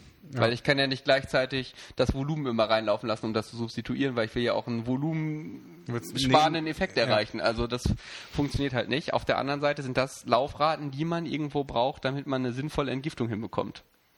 So, und da führt, das heißt, man Ein kann, Teufelskreis. Ein Teufelskreis und man kommt mit der Dialyse, sieht man halt, dass äh, man da auch in einem ganz engen therapeutischen Rahmen sich bewegt und dass das sicherlich nicht das Allheilmittel ist, ähm, um alles wieder hinzubiegen, ja, und mal eben so, ich kenne Chefärzte, die sagen, ach, dann machen wir nochmal dreimal Di Di Dialyse und dann wird er schon wieder. Oder ähm, auch äh, dieses, äh, was du vorhin gesagt hattest, mit der völlig unreflektierten Gaben von Volumen. Ja, dann, wenn ich da 30 Milliliter pro Kilogramm Körpergewicht einfach draufkippe auf die Sepsis, nicht auf den, äh, Ja. ja, auf den Schock, so gut, dann ist es halt da drin. Ja, der Patient sieht aus wie ein Michelin-Männchen, aber das Volumen kriegen wir halt nicht raus, weil das Volumen ist ja nicht im Gefäßsystem, Ja. sondern das Volumen ist irgendwo. Und da kann ich nur darauf setzen, dass die Gefäßwände irgendwann wieder so gut funktionieren, dass ich rausziehe und ich fahre die Gefäß in, intravasal quasi trocken Ja. und ziehe das dadurch sekundär aus dem, Ge- in die, ins Gewebe wieder rein und kann äh, ins Gefäßsystem und kann es dadurch wieder auch rausbekommen. Also, das Ein- ist Ich sehe ein sehr komplexes genau, Thema. es ist, es ist schwierig und ähm, im Endeffekt, glaube ich, habe ich die ähm, verschiedenen Sachen, die es gibt, einmal vorgestellt. Mhm.